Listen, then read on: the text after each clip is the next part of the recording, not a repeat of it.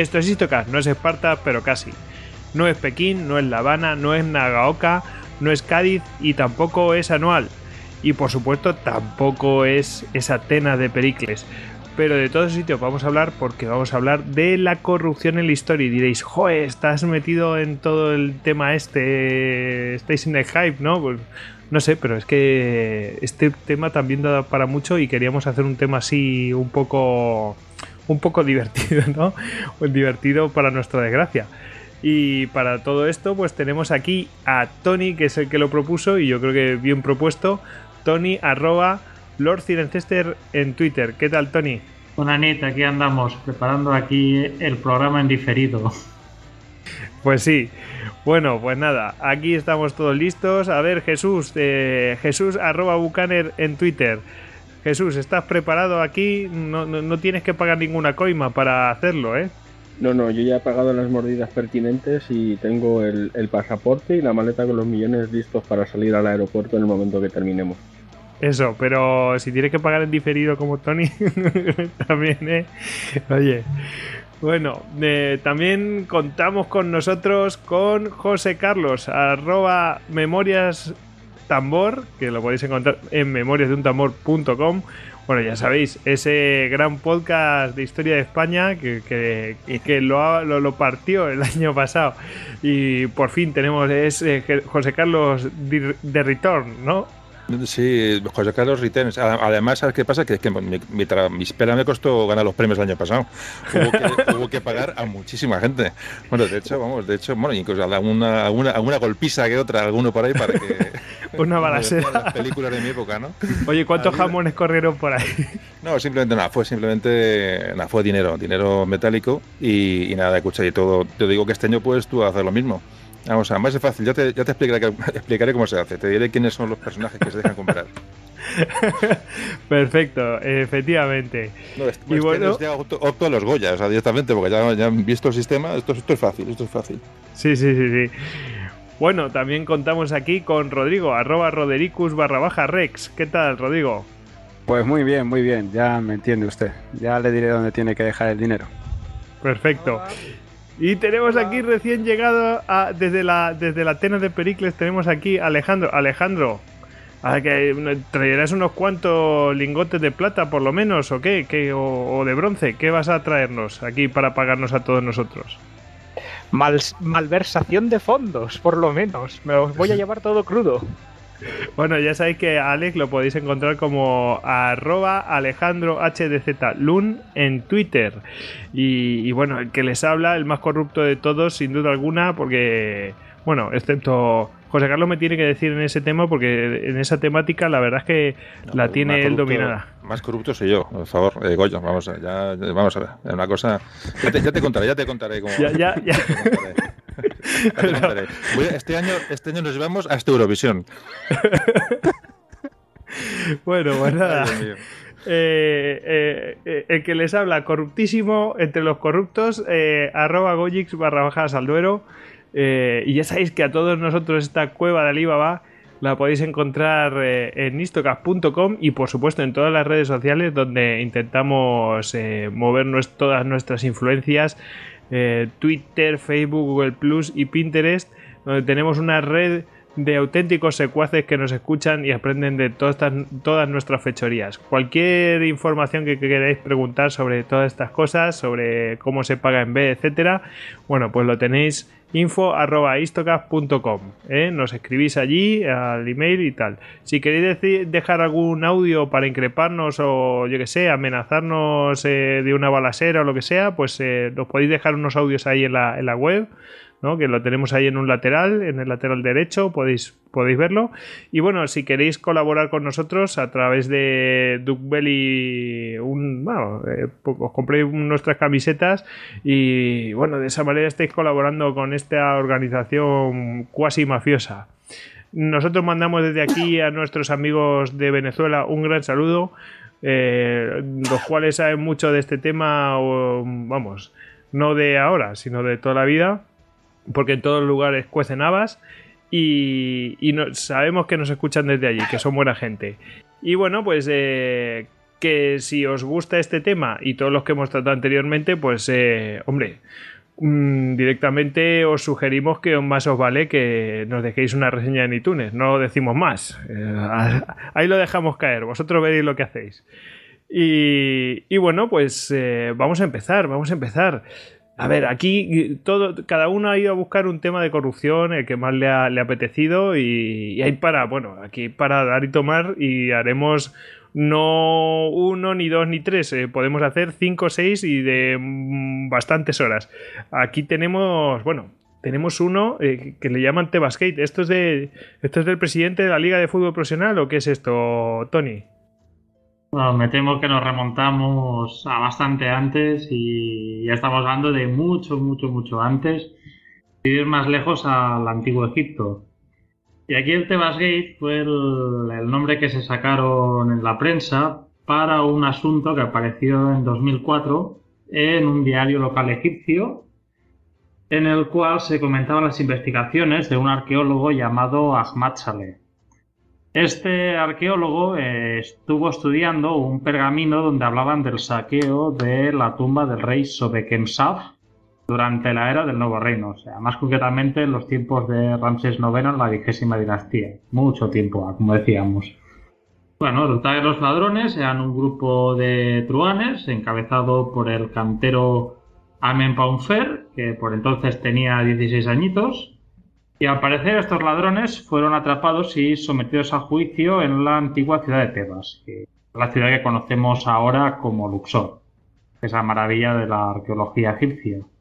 Sin duda. Bueno, este hombre eh, investiga, bueno, eh, Ahmad Saleh encontró un papiro en el cual, bueno, se iba comentando el juicio que le hacían a Menpaunfer y a sus compinches, y donde el propio ladrón explicaba cómo él y un compañero fueron excavando con herramientas de cobre hasta alcanzar la cámara mortuoria de los faraones y se llevaron la- las, sus, ambas momias, así como unos 14 kilos y medio de oro.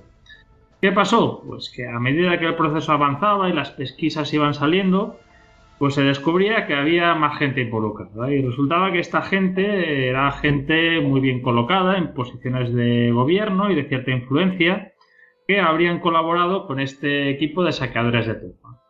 Con lo cual resulta que el caso mm, se cierra rápidamente, sumarísimamente.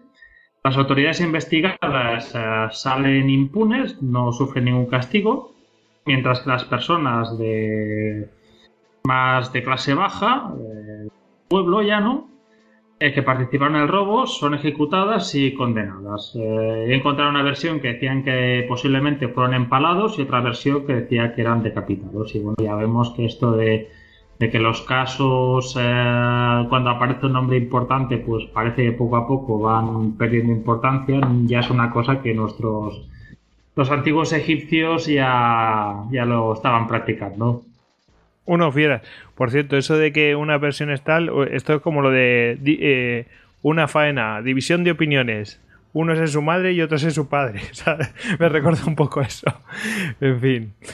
Bueno, yo quería además, eh, quería contar, bueno, un poco el, tema de, siempre que me acuerdo de corrupción, mm, no se me va a olvidar cuando leí esto de la Inquisición Española, porque la Inquisición Española tiene mucha fama eh, de matar a gente y bueno, para todo lo que duró mm, fue la que menos eh, fue la que menos muertes produjo porque en realidad la Inquisición española era en realidad y por qué duró tanto es que era una forma de vida y ahora me explicaré porque no solamente se quemaba a la gente y se le ejecutaba sino que se le hacían castigos públicos de humillación etcétera y también se pagaban multas. Entonces llegado un momento al final de, la, de los tiempos de la Inquisición española pues eh, ya se institucionalizó eso y tanto era una forma de vida que había gente que trabajaba para la Inquisición, o sea que eran como, como oficialillos de la Inquisición y vivían con, con el resto de la gente, normal y corriente, ¿no? Y es un poco como, como estos oficiales que viven con, en- con los cubanos así entremezclados y van chivándose de los vecinos y todo esto y tal, pues un poco así,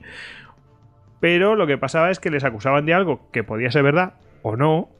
Ahí lo dejo caer, cada uno que entienda lo que tenga que entender.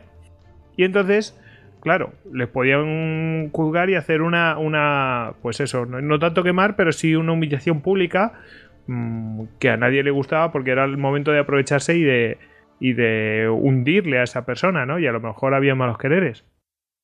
Y entonces Era- la gente... Eran malos quereres, vamos. Eso está claro.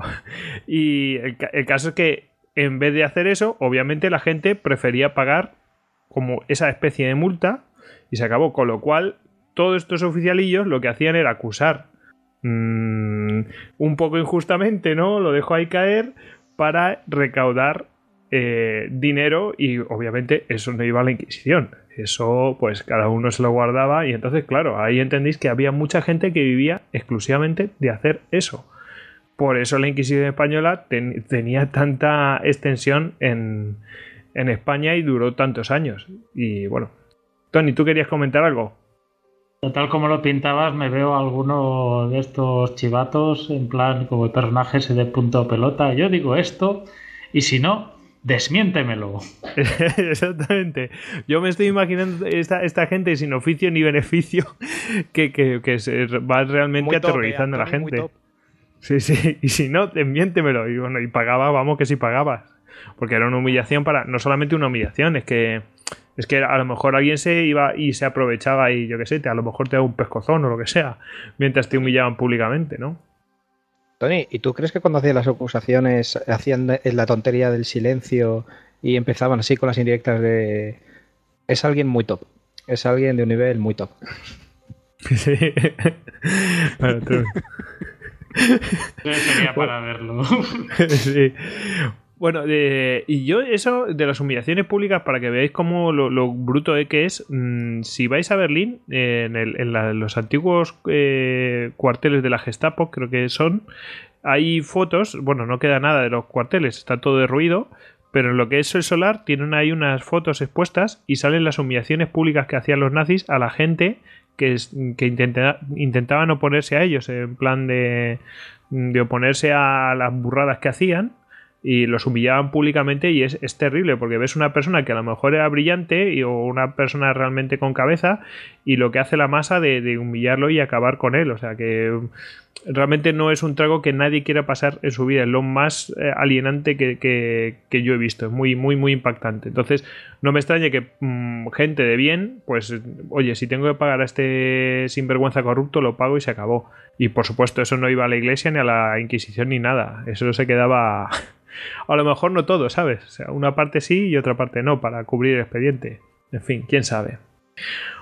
Madre mía, qué temas. Pero aquí en España, vamos, hasta eh, incluso en el siglo XX, ¿verdad, José Carlos? Aquí tenemos un caso tremendo, que ya contamos bastante en el listocast de anual, pero tenemos aquí otro Sí. poquito. Sí, la verdad es que, eh, eh, al- bueno, a colación de la Inquisición que comentabas tú, Goyo, ahora mismo, en el podcast de Quevedo, uno que hizo hace poco, hablábamos o hablaba de que la, mm, la Inquisición hacía un poco casi desgae, porque mm, se denunciaba la Inquisición cuando había eh, plagios de obras o, circulaban obras sin, sin los pagos correspondientes de los derechos del- de, de autor, realmente existía algo, algo parecido, ¿no? Lo- lo- como lo entendemos ahora, era la Inquisición el, el, bueno, el tribunal de arbitraje de aquella historia. O sea, que, que efectivamente, como tú decías, la Inquisición era una forma de vida. O sea, llegaba a todos los lugares de la sociedad y era un- una institución no solamente de, corrección de modales religiosos, ni mucho menos, llegaba a muchos más sitios. Eso es, es muy importante para entender un poco la, la organización. Ostras, ostras, tú fíjate eh, que a- cuando impusieron el tema de la EGAE, cuando vino y todo esto, es que fíjate cómo se intentan revalorizar otra vez los viejos valores, eh, eh, no valga la redundancia, eh, Claro. traer lo, lo antiguo y eh, gente viviendo ahí de, de cosas que ya no tenían ni por qué ser, porque la EGAE nació para simplemente para dar a conocer las obras y las obras ya se conocen gracias a internet, no hace falta difundirlas ni nada de esto, ya está, ¿para qué cobras? Mm. En fin. Pero bueno, tú, tú habías traído para este programa algo que hablamos en, en el de anual. El, Sí, Realmente. Un poquito, bueno, eh. claro, sí, y un poquito más. Sí, hablamos, bueno, realmente prácticamente lo que hablamos en el, por el programa de anual, porque eh, pero es tan importante el tema y es, y es tan cercano en el tiempo que, que, bueno, pues eh, busqué temas y la verdad que me parece el más, el más llamativo, porque ya aparte del tono jocoso que estamos teniendo, que además que a mí me gusta mucho la juerga, como dice el otro, pero este tema de anual ya es, pues, mm, es un tema triste, ¿no? Y aún repetirlo. Lo que pasa es que como este es tan cercano en el tiempo, pues, pues dices, bueno, ¿cómo, cómo es, puede ocurrir esto, no? Hace, prácticamente hace nada. Y sí, el que, vamos, voy a comentar muy por encima el, tema de anual. El tema anual digamos, la, corrupción que se llega a producir a nivel social, porque comentaba en aquel, eh, en aquel podcast de anual, o bueno, ya no sé en cuál tanto he hecho, ya no sé cuál es el que lo he comentado, que eh, una sociedad eh, cuando, cuando tiene una para mí eh, es una opinión mía, hay quien no, está de acuerdo, pero una sociedad cuando tiene una tendencia hacia, hacia la corrupción, por ejemplo, ¿no? a, a, la buena vida, eh, afecta a todos los, los, eslabones de la sociedad. O sea, hay, hay médicos corruptos, militares corruptos, políticos corruptos, incluso la propia sociedad en sí es corrupta, porque esa, esa idea de, por ejemplo, esa que, hemos tenido en España muchas, durante muchos siglos de, de, la picaresca, esa picaresca es, me imagino, no es solamente española, evidentemente, pero aquí como que se ha potenciado un poco la figura de... Es decir, la gente va en una, una tendencia y nos afecta a todos. Es decir, que muchas veces cuando hablamos de corrupción, cuando hablamos de políticos corruptos y tal, pues eh, realmente yo pienso que es una tendencia social, una inercia que se coge y hay que corregirla por, cualquier medio, pero realmente eh, no se puede hablar de, estos serán corruptos, estos no, estos y estos no. Yo creo que es una sociedad que se pierde en un momento determinado por una serie de, acontecimientos que la marcan y, coge esos derroteros. Es mi opinión, ¿eh? O sea que, pero bueno. Entonces aquí yo creo que pasó una cosa parecida. En la, a lo largo del siglo XIX, eh, bueno, resulta que España, eh, como todos sabéis, todos sabéis, bueno, se perdieron todas las provincias en América, entonces hay un sentimiento de, bueno, de, incertidumbre, ¿no? Ahí se pierde eh, todos los, se pierden todos los territorios.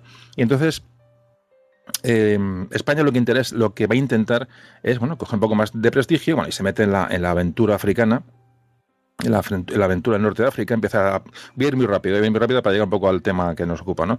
Eh, tener un poquito la, intro, pero ya hablamos de mitad siglo XIX, de, mitad finales. Se, se, firma una serie de pactos con Marruecos, se hacen unos pactos con Francia eh, para hacernos cargo de esa zona de Marruecos que era prácticamente pues una, una zona semi, semidesértica y además con unas tribus rifeñas que eran auténticos, auténticos guerreros, pero guerreros ya de, vamos, de, toda la vida, ¿no? Nos metimos en la boca del lobo absolutamente. Entonces, eh, fueron las, las, famosas guerras del Rif, eh, y esto se une a esta, a esta pérdida de, América y este, intento de, rescatar nuestro prestigio internacional, ¿no? Eh, y metiéndonos en Marruecos, aquello fue una tumba para muchos, se une el desastre del 98. Perdemos Cuba, Puerto Rico, Filipinas y todas las posesiones en Caribe y Pacífico, etcétera. Entonces el sentimiento del 98 es tan, como tan de, bueno de, descalabro nacional que se intenta suplir con las posesiones en, en Marruecos. Entonces eh, ya, empezamos mal, es decir, ya empezamos mal, ya es, ya es, una, ya es una, una, distorsión de la realidad, ¿no? distorsión de la situación actual. España eh, está, está en bancarrota, España no tiene prácticamente eh, las fuerzas que tiene, que han llegado de, de, la, del desastre del 98, vienen muy tocadas moralmente, se ha culpado al ejército, o sea, los políticos culpan al ejército de la, de la derrota, los, militares al gobierno de no darles medios, es decir, hay es inestabilidad, ¿no? Es un, es un momento muy complicado para la historia de España, entonces, bueno, se va a producir estos hechos. Entonces, bueno, pues era 1906 poco después del, desastre del 98 se celebra una conferencia en Algeciras donde se reparte entre Francia y España bueno, este, esos territorios en Marruecos eh, en, los que evidentemente nos toca la parte más dura, la parte norte y Francia se queda con la parte más sur, un poco más, más rica, ¿no? Es la cuestión. Entonces, bueno, pues aquí ya se producen los primeros problemas. Ya empiezan los, los conflictos en África, hablamos que ya vienen de atrás, durante finales del siglo XIX, ya nos metemos en el siglo XX, se producen los, los, bueno, los reveses militares en, el Monte Gurugú, el Barranco del Lo, es decir, se producen, eh, todo esto lo asocio a la Semana Trágica de, Barcelona. Hay una, se hizo una orden de movilización de reservistas eh, que entonces, bueno, que tuvo una muy mala acogida en las, entre las, las, clases, las clases más pobres, las clases populares, las clases obreras, porque la legislación de entonces eh, de reclutamiento permitía eh, que la gente quedara exenta de, ir de, incorporarse a filas, podía conseguir otra persona que fuera en su lugar a cambio de dinero o directamente pagando al, Estado una, bueno, un pago de, de unos 6.000 reales para librarse de ir a África. Claro, esto, lógicamente, como todo el mundo puede suponer, estaba solamente al, alcance bueno, de las clases más, más pudientes. Y comentábamos en aquel programa que el, digamos, el, sueldo de un, de un, eh, de un trabajador de la, de la época ascendía a unos, diariamente unos 10 reales. Claro, pagar 6.000 reales para, para quedarse exento de, una, de, una, de, una, leva, de un llamamiento, era prácticamente imposible. ¿no?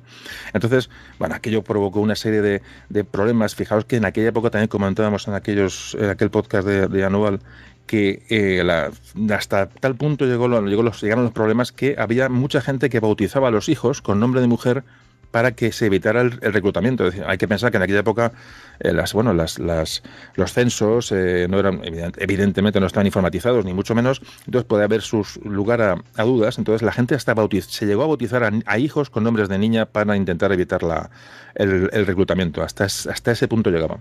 Entonces, bueno, la mayoría de los reservistas de este momento eran, eran padres de familia que era la única fuente de ingresos de, bueno, de, las, de sus familias. Entonces se provocó esta, ya esta semana trágica en Barcelona. Digamos que Barcelona tenía una organización, digamos de alguna manera, eh, eh, un movimiento obrero ya organizado, un poco incipiente. Entonces, bueno, pues esto se, ahí se aglutina toda esta todo este descontento y se produce esta semana trágica, que todo el mundo habrá oído hablar de ella, se producen cientos de muertos y bueno, más de más de 100 muertos hubo durante aquella semana y provocó una fractura social pues bastante importante que bueno que bueno Alfonso XIII entonces el rey en un momento eh, acepta la dimisión del gobierno, que es Maura. Es decir, ya eh, hay quien ha hablado de la Semana Trágica Anual como unos precedentes, unos precedentes primeros, unos orígenes de la Guerra Civil Española. Yo creo que los orígenes vienen de, otro, de otras cosas, pero evidentemente esto ayuda, ¿no? Ayuda a, bueno, pues a, a, crispar el ambiente y a, crear diferencias sociales que son, son obvias.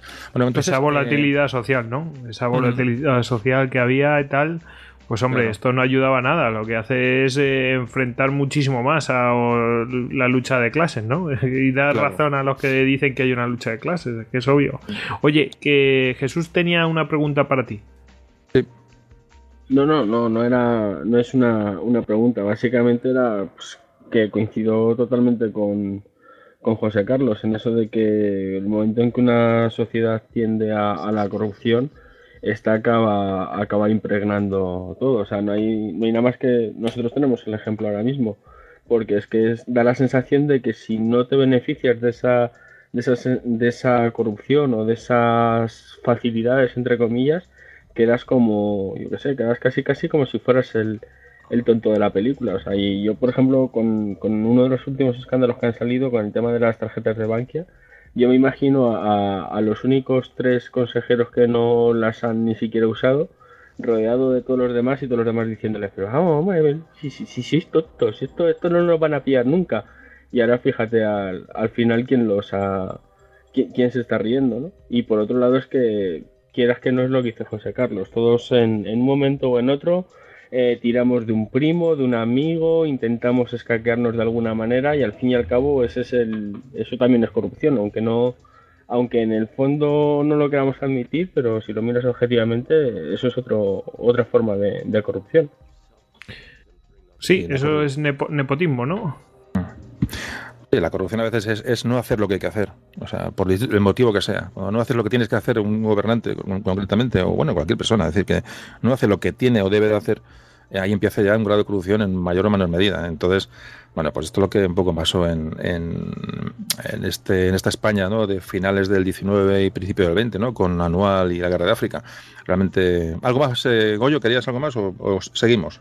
No, no, seguimos, seguimos. Vale, pues eh, bueno, voy a ir muy, por encima, ¿no? Porque el podcast de Anual está ahí, pues alguno lo quiere escuchar y, tal. Pero vamos a ir un poquito por encima. Entonces, que, bueno, se le así en España un protectorado de Marruecos, entonces, España de momento llegó a tener ahí hasta 50.000 soldados, ¿no? Para evitar movimientos y aquello, tenerlo a, aquellas provincias en paz, que ya tenía bastante problema con ya, sobre con los habitantes que allí estaban, ¿no? Que eran auténticos, digo, guerreros y sin nada que perder, siempre lo hemos, lo hemos comentado. Era gente muy pobre, gente que comentan en algunos casos que, fijaos lo, la pobreza que había en, el RIF, que mm, los mujeres, niños iban escarbando entre las, las heces de los caballos de los españoles para sacar los granos de cebada hasta ese punto, eh, solo cuentan crónicas de la época. ¿no? Entonces, una población extremadamente pobre, extremadamente guerrera y sin nada que perder, con lo cual el, el cóctel era, era explosivo. Bueno, el caso es que eh, bueno, la, idea era tomar a, Lucemas, el, peñón, el peñón de Lucemas, la, bahía de Lucemas, quiero decir. Entonces está un poquito la misión militar, que era la, campaña de Anual. Esa la vamos a, soslayar porque realmente eh, fue cuando ocurrió el desastre. Entonces vamos a ver cómo estaba el ejército español en aquella época y analizar un poco lo del grado de corrupción o de, desintegración o de, o de mala organización, que de alguna manera todo tiene que ver. Bueno, eh, el gobierno de Alfonso XIII, que que bueno, como decíamos, el, digamos, hereda un ejército, España hereda un ejército del desastre del 98, o se pierde Cuba, Filipinas en, esta, en este desastre con la guerra con, Estados Unidos. Entonces, fijaos, España tenía eh, datos que son que es lo que más lo que más puede llamar la atención. Tenía 500, hablamos del año 1900, es decir, tras el desastre del, 98. España tenía 529 generales, 200 en la, en la reserva. Tenía 23.700 oficiales, eh, unos 8.000 en la reserva, para una tropa de 110.000 soldados. Es decir, el dato es un oficial por cada, por cada cuatro soldados. Bien, tenía un general por cada 200 soldados. O sea, la estadística es, absolutamente ridícula. Es decir, como un general para 200 soldados es, absolutamente ridículo. Eh, y luego tenía un ejército, bueno, pues plagado de oficiales, como hemos visto, como hemos visto y una, tropa pues muy, con muy poquita instrucción. Vale. diez años después, allá por el 1909-1910, tenemos, ya en comparación, vamos a comparar el ejército español y para luego entender lo que ocurrió en Anual, ¿no? Vamos a comparar los números de los, del ejército español con otros, otros países. España tenía en el año 1909 tenía 60 generales de división cuando eh, Gran Bretaña tenía 34. España tenía en ese momento, tenía muchos generales más, tenía casi el doble que los, que los británicos, pero tenía hombres, soldados, tenía 111.000 cuando los británicos tenían 374.000. Es que es, tremendo. estamos hablando de cifras absolutamente. Claro, esto define por qué pasan las cosas, ¿no? Eh, casi triplicaba, lógicamente, la tropa a la, británica a la española, pero en general nosotros duplicábamos a los, a los británicos. Además, bueno, en cuanto a generales de brigada o brigadieres, España tenía 120 y Inglaterra tenía 119. Bien, coroneles, España 419, Inglaterra 377. Tenientes coroneles, España, España 857, Inglaterra 440, la mitad. Tenientes generales, otro dato increíble. Francia y Portugal tenían tres tenientes generales cada uno. Italia tenía cinco tenientes generales, Gran Bretaña 20 y España 30 tenientes generales. 30 tenía, Francia tenía tres y otros 30 increíble. Oye, pero, pero José Carlos, es que, vamos a ver, alguno dirá, no, es que estaba mal organizado el ejército. Oye, pero es que esto no es así. O sea, ¿quién daba los ascensos? Claro. Sí, pero era un ejército que venía, de, venía del desastre del 98, tenía, ejercía una presión. Eh, estamos hablando de España es España. decir, y, eso, y esos amiguismos, ¿no? Es que este tal, y a este me lo asciendes. Claro, y el ejército era un poder fáctico en aquellos momentos, era un poder absoluto. O sea, estamos hablando de otros tiempos, ¿no? Entonces me imagino pues que ejercían sus presiones y, y, bueno, pues, pues como siempre digo, hay que ver la historia con, las gafas de la época del, del, principio, sobre todo después de la crisis del 98, o sea, del del desastre del 98, o como se quiera llamar, eh, y la guerra de África, claro, hay que ponerse en aquella época, pero no deja de ser cercano a nuestros tiempos. Es decir, que, porque hecho, el problema, el problema de esto, que voy a, voy contar un montón de detalles, es que estos, estas mm, vergüenzas, realmente, estos, estos desmanes que se convirtieron a todos los niveles, se corrigen con el desastre anual. O sea, es decir, te dan una bofetada gorda y corriges es lo que poco nos está pasando aquí en España ahora mismo. O sea, eh, hay una corrupción tremenda, entonces la gente ya hay, hay, un, hay una corrección importante, pero o sea, hay que llegar al desastre para que se. Pues sí, evidentemente sí. Está claro que la historia dice eso, ¿no? Y es lo que aquí un poco mm, es la, moraleja que podemos sacar de esto, ¿no? Que, hay, que no hay que llegar al, al, extremo del precipicio para, para, reaccionar. Y aquí lo, es lo que pasó porque luego después de anual se cambian por completo las políticas, se, se hacen, vamos, eh, pero por completo, pero por completo es radical. Eso nunca hemos hablado en ningún podcast, pero sería interesante alguna vez hablarlo. Eh, pero bueno, voy a seguir, que si no me enrollo mucho, esto tardamos en desarrollar. Entonces, eh, estos datos que estoy dando un poco así por encima, es para, darnos cuenta del tema, porque además hemos hablado de números de, por ejemplo, de la relación entre oficiales y soldados, por ejemplo, está en Alemania y Italia está de 1, 1 a 20, es decir, un oficial por cada 20 soldados. En Francia es un oficial por cada 23 y en España es un oficial por cada cuatro. Ya con esto es, suficiente. De hecho, luego hablamos de los, de los, presupuestos del ejército. La mitad del presupuesto eh, de España, la mitad del presupuesto se iba a pagar sueldos. A pagar sueldos. Eh, cuando en otros países, joder, pues iba, pues en Francia iba la, séptima parte, en Alemania la octava parte. Bueno, en España la mitad de los, de los, de los, mm, del dinero se iba para pagar sueldos. Bueno, el caso es que el ejército estaba muy tocado, moralmente era el que se llevó, la, como antes comentaba, las responsabilidades de, bueno, del desastre del 98, ¿no? de esa pérdida de, las, de, Cuba y Filipinas, cuando bueno, hemos se culpaban a otros, políticos, militares, etcétera. Y bueno, eh, cuando cuando nos, ya nos dirigimos un poquito al, bueno al problema al problema de anual que es que es el que ya nos, vamos a centrar hoy eh, hablamos de que bueno de España había, había hecho una ley había hecho una, una ley para 1918, eh, ya nos acercamos a la fecha, anuales en el 21, tres años antes de anual, había una ley eh, en la que se mm, dictaba la creación de 16 divisiones. 16 divisiones, cuando realmente no se podía tener ni tres, ni tres, ni cuatro, ni cinco. Es decir, era un ejército sobre el papel, sobre el papel, eh, a saber aquello, eso a quién, a quién beneficiaba, no lo sé, pero eh, la ley del, del 18, de 1918, decía que España tenía que tener 16 divisiones en pie de guerra o no, preparadas para cualquier, cualquier conflicto bélico, ¿no? Y bueno, porque, porque yo lo digo, ¿no? Una cosa así. tiene que haber esto y se acabó. En fin. claro, entonces no hay, no hay, sí, en general desde luego había, pero, pero ni había soldados, ni estaban instruidos, ni había posibilidades de, que España manejara en aquel momento 16, 16 divisiones. Era absolutamente, bueno, eh, de eso tan imposible como que hubo el día del desastre, el día del desastre cuando se llamó llamaron los mandos españoles a pedir ayuda ¿no? a, al gobierno central, llamaron a Madrid, no había ninguna sola división disponible para, ni siquiera en el otro lado del estrecho, para intentar eh, hacer una acción rápida, desembarcar allí e intentar ayudar a aquella, a aquella pobre gente. ¿no? Hombre, sí, eh, sobre el papel sí que debía estar. en fin. Claro, Oye, Tony tenía una, un comentario para ti. ¿Mm?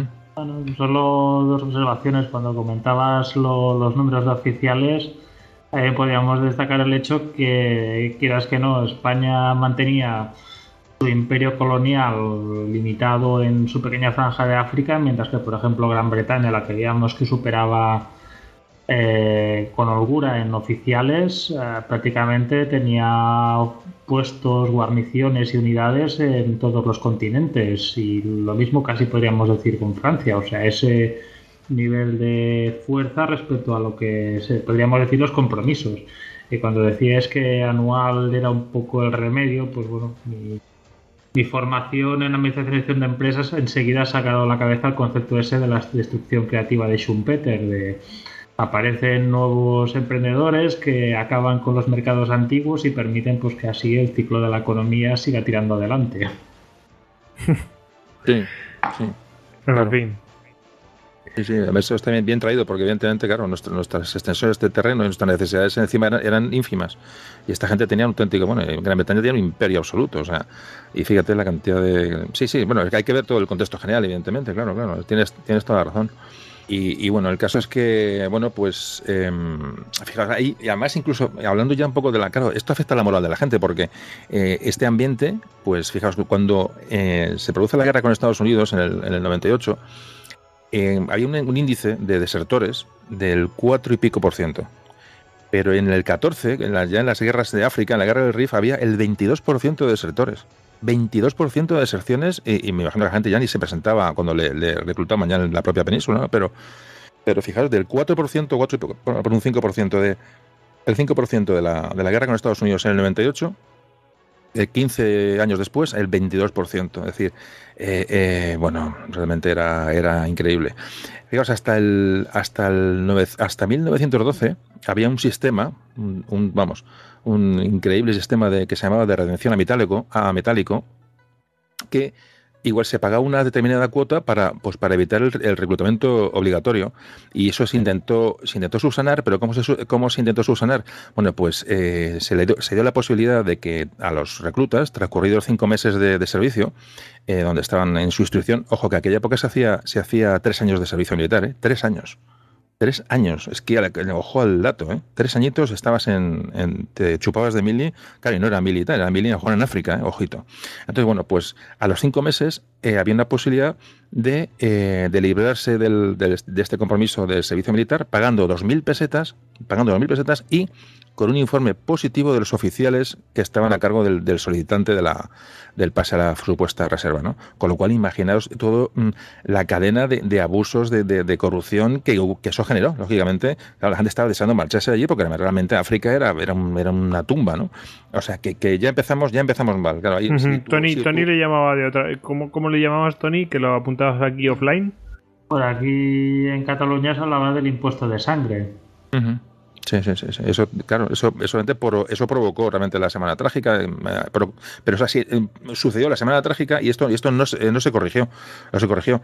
Entonces, eh, sí, se le dio otra forma, o sea, que se, se legisló, pero aún se, se, podía uno librar del servicio militar, de, un servicio militar de tres años, vuelvo a repetir, si eh, se pagaban eh, X miles de pesetas y tenías, ojo, muy importante, un informe eh, a favor de tus, de tus oficiales correspondientes. Con lo cual, bueno, ya en el momento que le pones estas estos, estos puntos subjetivos a una ley como esta, pues, pues ya empieza ya y empieza, empieza lógicamente empieza la, corrupción. Me imagino que no de todo el mundo, no se puede decir que fuera generalizada, pero, pero por lo que he leído y por lo que se ha visto, se acercó mucho a la generalización. ¿no? Entonces, em, bueno, pues, pues el ejército estaba estaba realmente, realmente desintegrado, ¿no? España estaba, prácticamente no tenía ejército, eh, eh, eh, no había buenos soldados formados, los, digamos, en las academias militares tampoco había, eran, bueno, pues lo típico, ¿no? No está la gente bien formada porque, porque entra mucho hijo de, mucho hijo de cual, el, en fin, el proceso de selección de los mandos tampoco era el, idóneo, veníamos de un ejército, digo, de una, de una derrota importante y, no estaba el horno, el horno para bollos, era un ejército un poco, bueno, tocado, muy tocado, ¿no? moralmente por, por todo esto. Y entonces, bueno, aquí ya nos vamos ya, digamos, nos metemos ya un poco en anual eh, cómo es la, cómo se sucede la, cómo es la, cuestión. Em, había, fijaos, había un, para conquistar las tribus rifeñas, para, para doblegarlas, había un sistema que, digamos, se fingía, de alguna manera, se pagaba al, jefe de la tribu de las zonas, el, oficial español al, cargo. No siempre ocurría esto, ¿eh? pero en muchos casos ocurría. Se les pagaba al jefe de la tribu una serie de mm, dinero, que no recuerdo cuánto era, no era, hablo de, de 500 pesetas, quiero recordar algo así se le pagaba para que cuando España simularan que iban a, llegar a la zona de la tribu, esta gente simulara, se simulaban cuatro tiros, tal, se simulaba una especie de, batalla prácticamente inexistente, y entonces España iba avanzando a base de comprar a estos jefes de tribu, que realmente, bueno, pues estaban encantados de la vida. Dice, bueno, yo mm, me repliego, luego vuelvo, tal, me das dinero, me lo guardo, cuando yo sé realmente que si te hago frente te voy a hacer, mucha pupa, ¿no?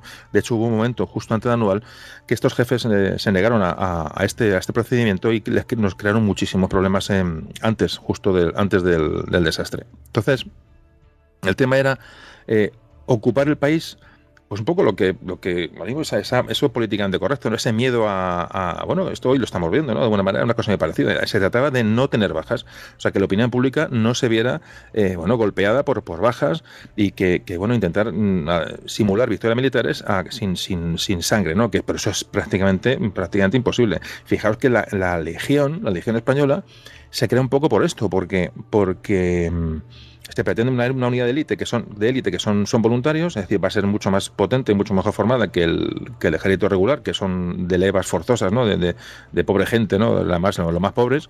Entonces, la, legión que se nutre de, voluntarios al estilo de la francesa, ¿no? Gente que no se, no se preguntaba de dónde, de dónde venía, entonces lo que hace es una, una fuerza de choque importante y, además, lo más importante es que mm, gente que si moría no iba a costar en ningún estadillo, es decir, moría un legionario que venía, pues, a saber dónde venía, no gente, como siempre se ha dicho, ¿no? Sin, sin pasado ninguno, bueno, pues se aprovechaba esta gente para intentar que las bajas que hubiera fueran de... entonces se llamaba, no era, la legión, era el, eh, era se llamaba el tercio de extranjeros. Tercio de extranjeros que, bueno, que fueron los que un poco hicieron el choque ahí en la guerra del Rif en muchas ocasiones, ya digo, gente que, como antes comentaba, pues con poco, un poco pasado, ¿no? Y se supone que era gente que no, no, le importaba demasiado en, la, península, bueno, pues a la familia, etcétera, ¿no? Entonces, bueno, pues vamos un poquito a anual y no, digo, no me quiero extender mucho porque si no esto sería muy largo.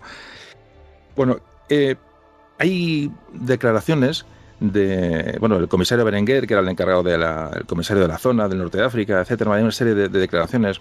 Em, hablaban de, bueno, del estado de las tropas, ¿no? Del estado de las tropas que estaban peor en África que en la península. Es que ese es el problema.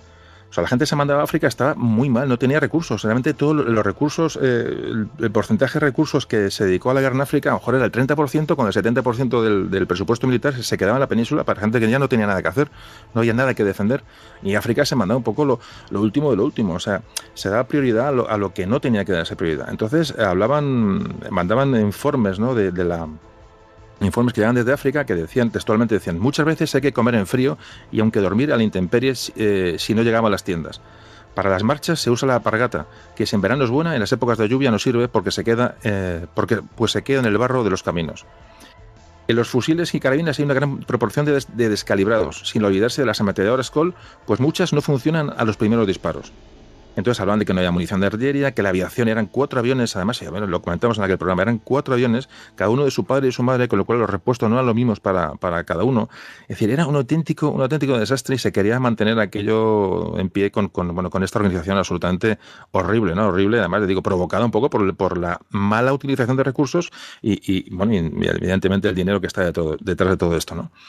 Eh, bueno, hubo una serie de visitas de, el ministro de la guerra entonces, eh, eh, fue hizo una visita a África y realmente se dejó engañar. Él vio lo que había, porque luego se lo comentó a los. Claro, esto es luego que refleja en diarios y en conversaciones, ¿no? Él se dejó engañar, vio lo que había y le, enseñaron las posiciones, los soldados mejor uniformados, tal, y él, se, él vio que aquello no era, no, era, no era posible. Es decir, bueno, me han enseñado, me han engañado, y al llegar a Madrid lo comenta alguien, pero claro, no toman, no toman decisiones, ¿no? Él se limita a, a, a ver y callar, ¿no? Es, es, digamos, ya empiezan las culpabilidades políticas claras en el, el desastre anual. Eh, bueno, luego además hablaban, hablaban de se emitían muchos informes hablando de la, de la, muerte, de la muerte por hambre que tienen los rifeños. La gente de allí estaba muriendo de hambre, entonces se decía, cuidado que esta gente se van, se van a levantar mañana, o sea, eh, no van a permitir que, que, esto siga sucediendo, o sea, no están bien atendidos, digamos, por esa potencia eh, bueno, que se supone que estaba a cargo de aquel, de aquel, de hecho se llama protectorado, ¿no? Y hay muchas quejas de algunos militares españoles diciendo que eso puede provocar un, levantamiento y además ya no solamente por eso, sino por pura, eh, bueno, por, solidaridad con aquella gente que estaba muriendo de hambre por los, por los montes, ¿no? Esto se, hay muchos informes y muchos datos que hablan de este, de este asunto. Entonces, lo que antes comentaba, lo de los que la gente cogía los excrementos de los caballos y sacaba los granos de cebada, eso es, eso es increíble. Hablamos un poco así de la, de la la marina que defendía eh, Marruecos, la marina, la marina española, aparte bueno, quedó muy tocada en la guerra con Estados Unidos, evidentemente, pero lo que había ahí era un cañonero y un yate, un yate, un yate militar, que era eh, que eran los que mm, tenían que cubrir 400 kilómetros de costa y prestar apoyo en un momento dado a las tropas de tierra. Un cañonero y un yate. O sea, hablamos de dos barcos que son ridículos, absolutamente ridículos. Bueno, comunicaciones nulas. Y además hubo muchas protestas a, a Madrid diciendo hay que, que, crear carreteras para avanzar, para retroceder, para movernos por aquí. Y no se dio ni un solo duro para infraestructuras en el norte de Marruecos. Bueno, la verdad es que esto ya empezaba a ponerse la cosa la cosa muy, muy complicada, muy complicada. Eh, hay muchos informes que estamos, bueno, digo, no voy a leerlos porque no quiero alargarme y, no hacer de este tema monográfico, pero hay muchísimos informes que los comentábamos, más a la gente un poco a los oyentes de Istocas les, les remito un poco al programa aquel de anual, que yo sé que mucha gente ha escuchado. Y para volverlo a escuchar, no importa, vamos, no es que lo hiciéramos nosotros, es que realmente es un, está muy trabajado y, y todo esto que estoy comentando ahora, que lo estoy soslayando, pues se, eh, se, hablaba, se hablaba allí. Luego, los, los, el, los, el número de tropas está absolutamente falseado. O sea, había, en, había sobre el papel miles de soldados, pero luego realmente no estaban. O sea, no estaban gente que se había mandado a la península, gente que estaba rebajada, gente que estaba enchufados. Vamos a ver, es que hablamos de miles de soldados que estaban sobre el, el papel y a la hora de, formar no estaban. O sea, si tiene que haber 25.000, había, había 12.000. O sea, a mejor no menor a la mitad, pero más o menos las cifras por eh, por ahí se acercan. Y entonces tenían, claro, entonces, enfrente tenían pues un ejército, como antes comentaba, de, de, rifeños, bueno, que evidentemente no, vamos, eran auténticos leones y además jugaban en casa, eh, conocían las tierras, conocían, eran unos magníficos tiradores, gente con mucha puntería, gente que además tenía muy poquita munición para, para cazar, para, para eh, sobrevivir por aquellas montañas, entonces eran magníficos tiradores, magníficos tiradores, además sabían emboscar, es decir, es, está, es, España está enfrentando a un enemigo que mmm, de alguna manera eh, infravaloró de una manera absolutamente mundo aplaude que el, el, general Silvestre, bueno, pues vaya a, a, Lucemas a acabar con la guerra del Rif. Había unas, unas cávilas de aquellas se llamaban de, de, rifeños, unas tribus rifeñas que se habían revelado. Entonces, bueno, eh, hay que ponerlos, hay que, hay que someterlos. Venga, ¿qué mandamos? Venga, con el general Silvestre, que dice, aquí estoy yo, voy, voy para allá, todo el mundo le aplaude. Berenguer, el, ministro de la guerra, el, se llamaba Eza, este, el propio rey, el propio rey mm, Alfonso XIII, eh, todo el mundo aplaudía a Berenguer, digo Berenguer, perdón, a Silvestre, que es el general que mandó aquellas tropas, que aquello había que hacerlo y que, bueno, aquí ya adelante con lo que había, ¿no? Pero es que realmente, ya digo que el, desastre, bueno, ahora lo, lo comentaron muy, muy por encima, fue absoluto. En la. Fijaos que eh, antes, justo antes del desastre, el, general Silvestre vino, fue a Valladolid, había, bueno, había una, un acto militar, ¿no? Y ahí estaba el rey, estaba el ministro de la guerra, Y eh, eso fue en Valladolid el 23 de abril del 1921, o sea, muy, muy poquito meses antes del desastre anual. Entonces se encontró allí este general Silvestre con un teniente coronel que era Fernando I de Rivera. El Fernando I de Rivera, que era el, bueno, el que luego fue laureado ¿no? como en, con la, la, carga del regimiento de Alcántara, que todo el mundo, mm, me imagino, conocerá, en anual. Y eh, ya allí, ya allí a él, un poco ya, ya este, este teniente coronel que sabía lo que había allí, porque conocía eh, todo lo que había, decía que las, textualmente se lo dijo a la gente y luego ha habido gente que lo ha escrito y lo, y lo, lo recogió. Dijo este teniente coronel, dijo, dijo, la situación en África, dice, por efecto de la inmoralidad reinante y sobre todo por haberse entregado al juego muchos de los jefes oficiales allí destinados, tenía que producir, y no tardando mucho, una verdadera catástrofe. O sea, hablaba que el juego, o sea, fijaos, o sea, que los jefes que estaban ahí destinados eran, eran jugadores, gente. De hecho, hubo muchas expulsiones de. de cuando luego ocurre o se, se lleva a cabo el informe Picasso, Picasso en un general que se le encargó luego ver qué pasó en anual, ¿no? Se hizo una investigación, imaginaos, con, con la cantidad de muertos, bueno, ya adelanto, hubo entre 10 y 12 mil muertos, que se dice pronto. Entonces, cuando acabó el desastre, cuando termina aquella, aquel desastre, bueno, pues se encarga este Picasso de, bueno, de elaborar un informe entonces aquí ya habla, eh, esto evidentemente se destapa todo, ya todo el mundo habla, todo el mundo evidentemente cuando se destapan las cosas todo el mundo canta y ahí se empezaron a ver las cosas. ¿no? Eh, ya este eh, primo de Riviera ya, ya lo comentaba antes de cuando todo, todo era, todo era bueno, buenas, buenas expectativas y tal, este hombre ya puso un poco, dice, cuidado, cuidado que aquello no es el ejército que os pensáis, que aquello es un auténtico desastre y vamos a tener un problema como de hecho ocurrió. ¿no? De hecho, bueno, a él le costó la vida en, en, en anual. Pues eh, este Picasso decía que entre 1920 y 1921, justamente la, la época previa anual, dice, se han suicidado 47 jefes oficiales y han perdido su, su, carrera militar por fallo del Tribunal de Honor 41, la mayoría de ellos víctimas del juego. O sea, eh, más por supuesto. Pues desfalcos y malversaciones. Este Picasso saca en su informe, dice que había eh, más o menos unos 60 jefes oficiales que fueron, que fueron expulsados por, por, por, malversación y 30 de ellos estaban en África, en el norte de África. Eh, esto es lo que, se, lo que se destapó. Y lo que luego Picasso, evidentemente, el general Picasso fue el que eh, dijo y sacó el informe adelante, ¿no? Fijaros la historia.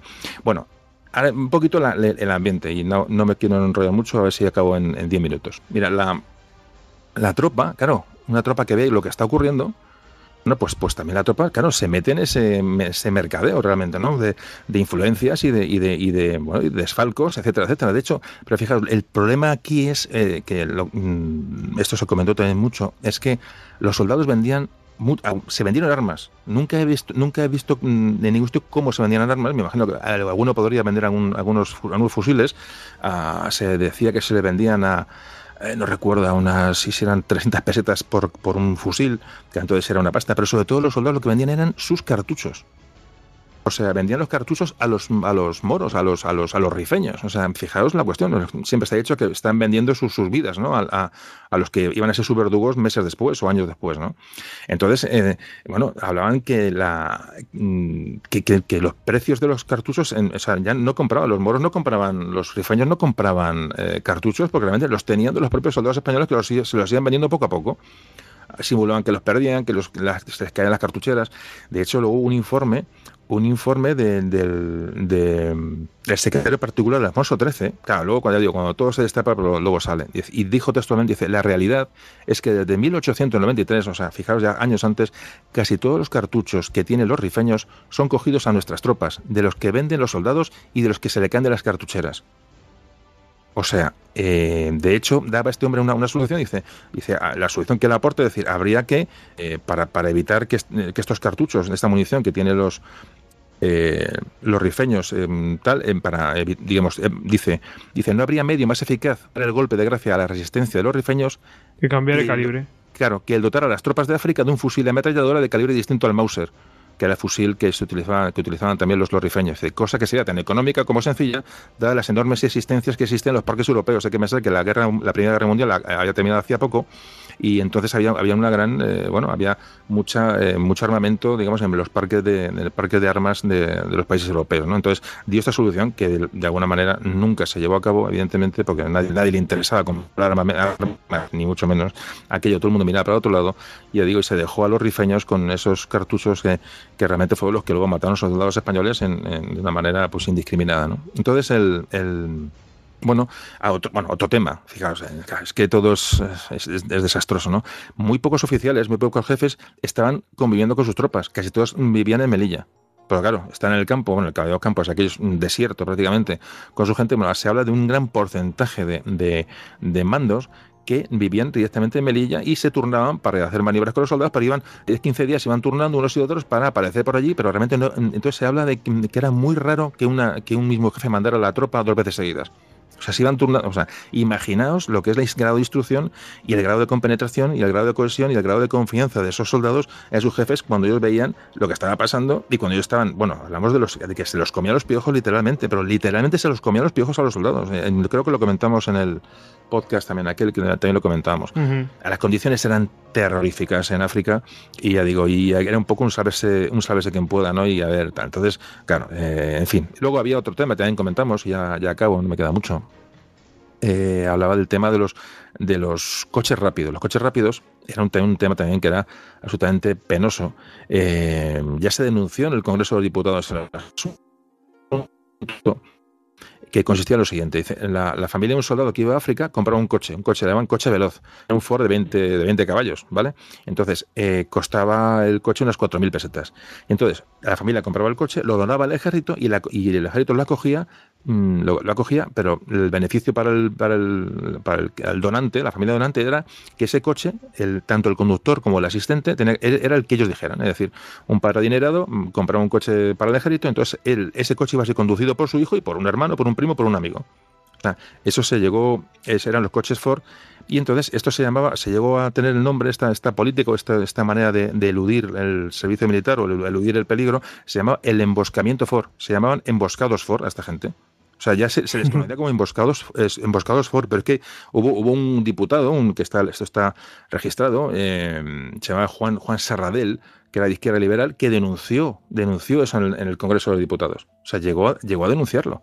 Eh, bueno, aquello ya se precipitaba. Eh, ya avisó, ya avisó Primo de Rivera en Valladolid que el ejército que ellos creían que tenían no era, de hecho, más lo avisó, lo avisó como antes comentaba y, bueno, y por, desgracia esto también murió ahí en Anual entonces, eh, bueno, pues, pues mm, podemos contar muchas cosas. Hay una carta que voy a leer que leí también en el podcast y ya acabo. Pasa que el famoso anual, que parece increíble. Es una carta que, le.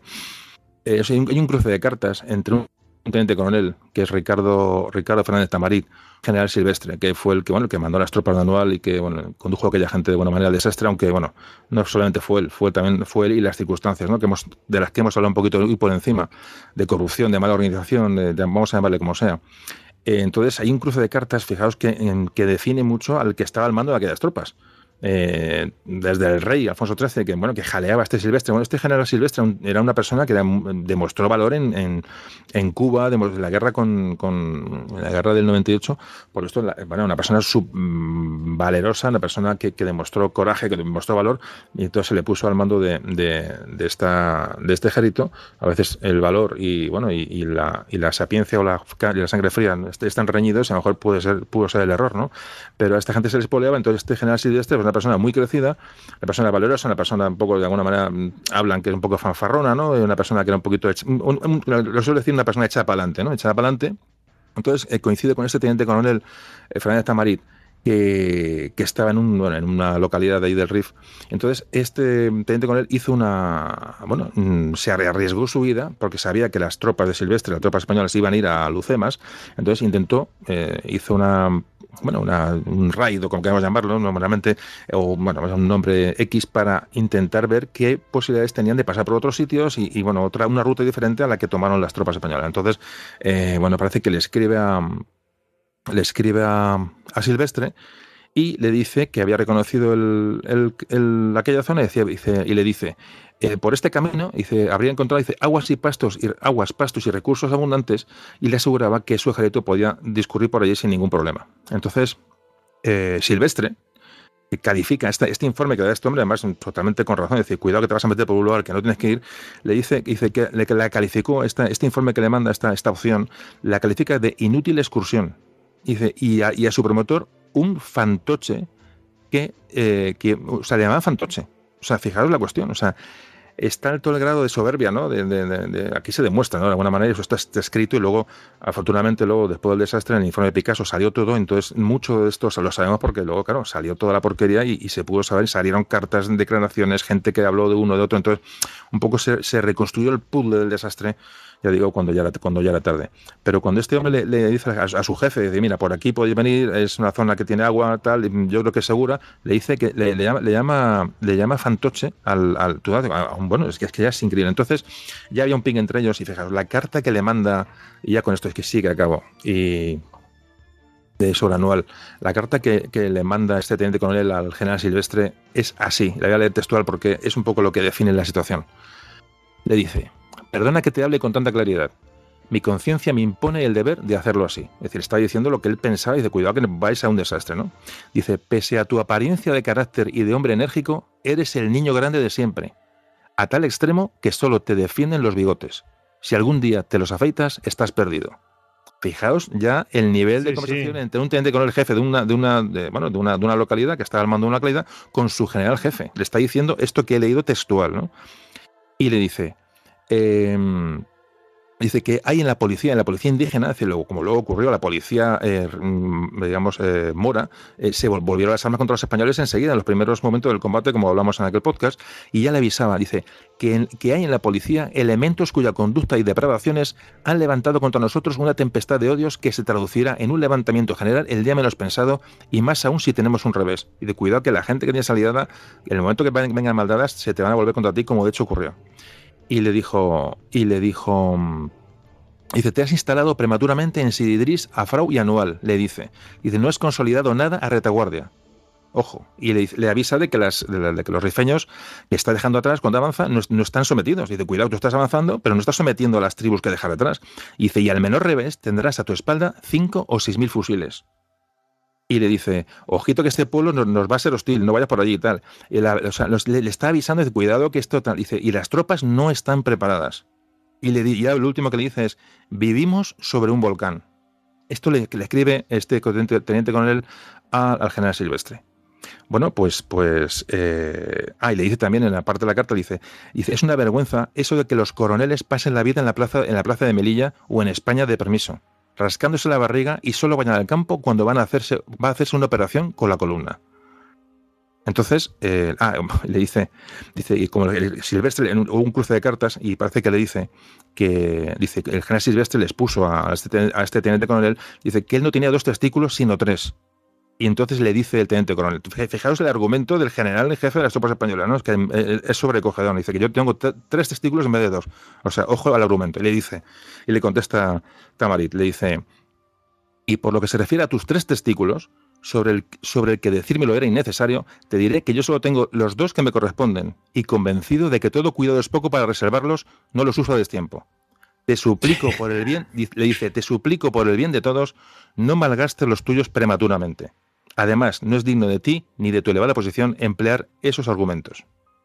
Dice, quiero haber contestado completamente a tu nota. Dice, si algo falta, el día 18 estaré en Melilla como ordenas y lo, y lo completaré de palabra. Bueno, pues esta es la situación que hemos leído eh, hay más, se podría hablar de mucho más, de, tráfico de ropas, de no había calzado, de llegar mm, cargamentos de, calzado nuevo y no aparecer, y las tropas no, no, llegarle, eh, llegar eh, cargamento de tienda de campaña y no llegar nunca a, su destino, es decir, se perdían. bueno, esto hablamos un poquito más, lo desarrollamos un poquito más en el, en el podcast de Anual que os invito a que, me imagino mucho lo habéis escuchado ya, pero os invito a que lo escuchéis. Y bueno, el resultado de esto, pues que del 22 de julio al 9 de agosto de 1921 hubo aproximadamente unos eh, entre 10, 11.000, 12.000 muertos. Bueno, digo muertos es masacrado de la manera más, más horrible que os podéis imaginar.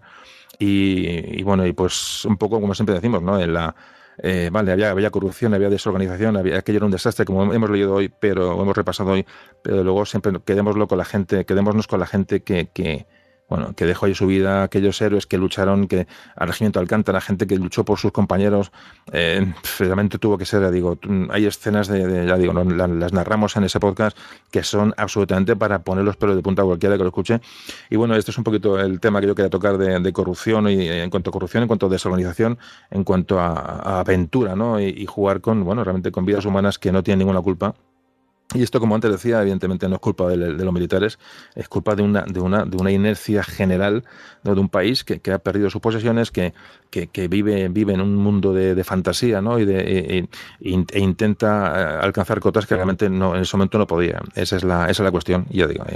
Y ese fue el desastre anual y un poquito la, aportación al programa de Goyo. Pues con esto, con esto acabado. Bueno, acabado, pero ahora te contamos más corrupciones. Sí, sí, sí. Oye, eh, eh, ojo, que no es que queramos alargarlo, es que eh, fijaos todas las cosas de corrupción y nos hemos dejado un montón ahí. O sea, que no me acuerdo el barco que mandaron a Aguar a Londres, que eso también, el barco que llevaba agua. Ah, sí, sí, sí, Bueno, bueno, bueno, Y las ametralladoras. Sí, sí. Y nos, hemos dejado, nos hemos dejado cosas porque no quiero alargarlo. Un poquito de unas pinceladas, pero, pero sí, ya digo, en ese podcast tratamos el tema efectivamente del agua, bueno, el barco del agua, bueno, eso, eso era, eso era, bueno, bueno, bueno, llegó el agua a poder. Bueno, bueno, es que, mira, mira, es, es lamentable, es poco, lamentable es poco. Totalmente recomendable. Yo creo que a día de hoy todavía el, el podcast de anual es el mejor programa de Istocas que hemos hecho que habéis hecho yo no estaba. Yo creo que es el mejor. A mí me saltaban las lagrimillas ahí en el curro, me costó mantener la dignidad. Yo es el único que he repetido un par de veces. recuerdo cuando, acabamos de grabarlo, eh, eh, eh, que lo grabamos en, me acuerdo, de madrugada, madrugada, madrugada, y, y, yo recuerdo que cuando, que, me acuerdo a veces la voz, me acuerdo cuando yo leí el tramo de la Alcántara, de la carga de la Alcántara, a mí se me quedaba, se me quedaba la voz. es muy difícil eh, leer eso sin, sin emocionarse. Me acuerdo Hugo, que, igual le pasó una cosa parecida. Hugo hubo momentos del programa que se notaba que estaba, estaba atascado. Cuando leyó la carta de la carta de a la amada, ¿no? Sí, sí, sí, ¿cómo era Rosalinda? Creo que era. Sí, Rosalinda, sí, leía, leían. Es que era realmente, y leímos y vimos un porcentaje pequeño de la, de la cuestión, porque hay un testimonio que te pone los pelos de punta.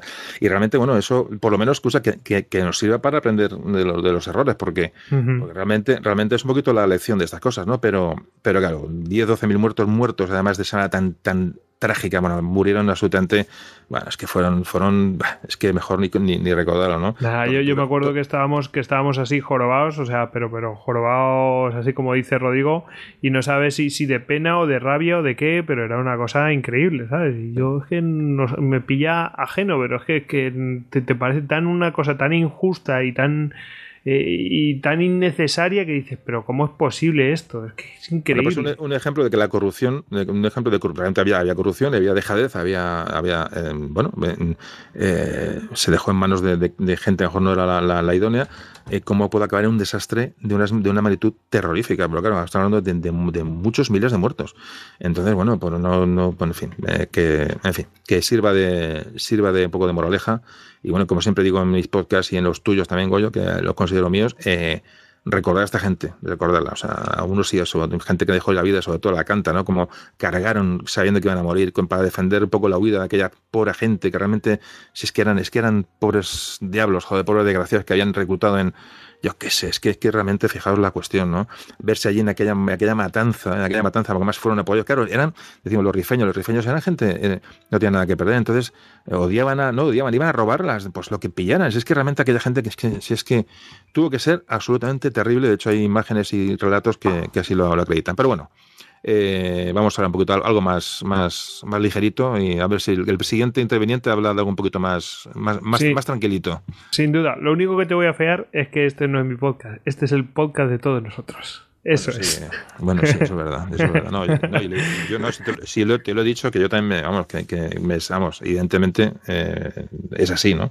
Pero que, que, de hecho, además me siento más escucho y me siento más cómodo, puedo hablar, no más cómodo, sino que aquí puedo, además es una conversación y, bueno, y soy un poco más yo, ¿no? Que cuando hablo en, la memoria de un tambor, que es un poquito más todo más organizado. Aquí me, me permito decir una, una chorrada que me apetece y tal.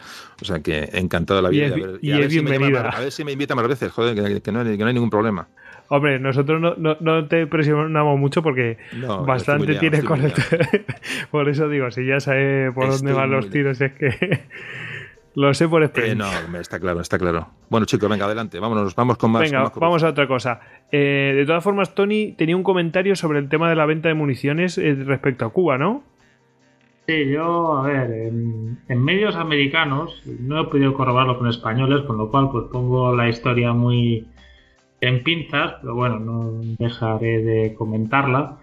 Es que durante la revolución en Cuba, durante la, guerra de independencia, bueno, las recientes rebeliones que hubieron contra el dominio español en aquella isla, bueno, resultó que hubo un momento que los rebeldes se quedaron sin munición y así. Y bueno, ¿y qué, cuáles eran los activos que tenían para poder recuperar munición? Pues bueno, las prostitutas cubanas.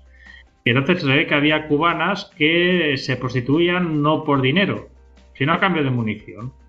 O sea, tú eras el chico que estaba allí lejos de tu patria y de tu mujer y tal, y bueno, si quieres tener un buen rato con una chica de Cuba, pues hasta habían tarifas de munición, o sea, no sé si el soldado raso eran 10 cartuchos, y así va creciendo hasta el general, que ya eran mil o diez mil, es decir, aún no recuerdo las, las tarifas de cabeza, pero así van mirando de conseguir esas municiones, y bueno, yo la pongo muy entre piezas, porque a ver...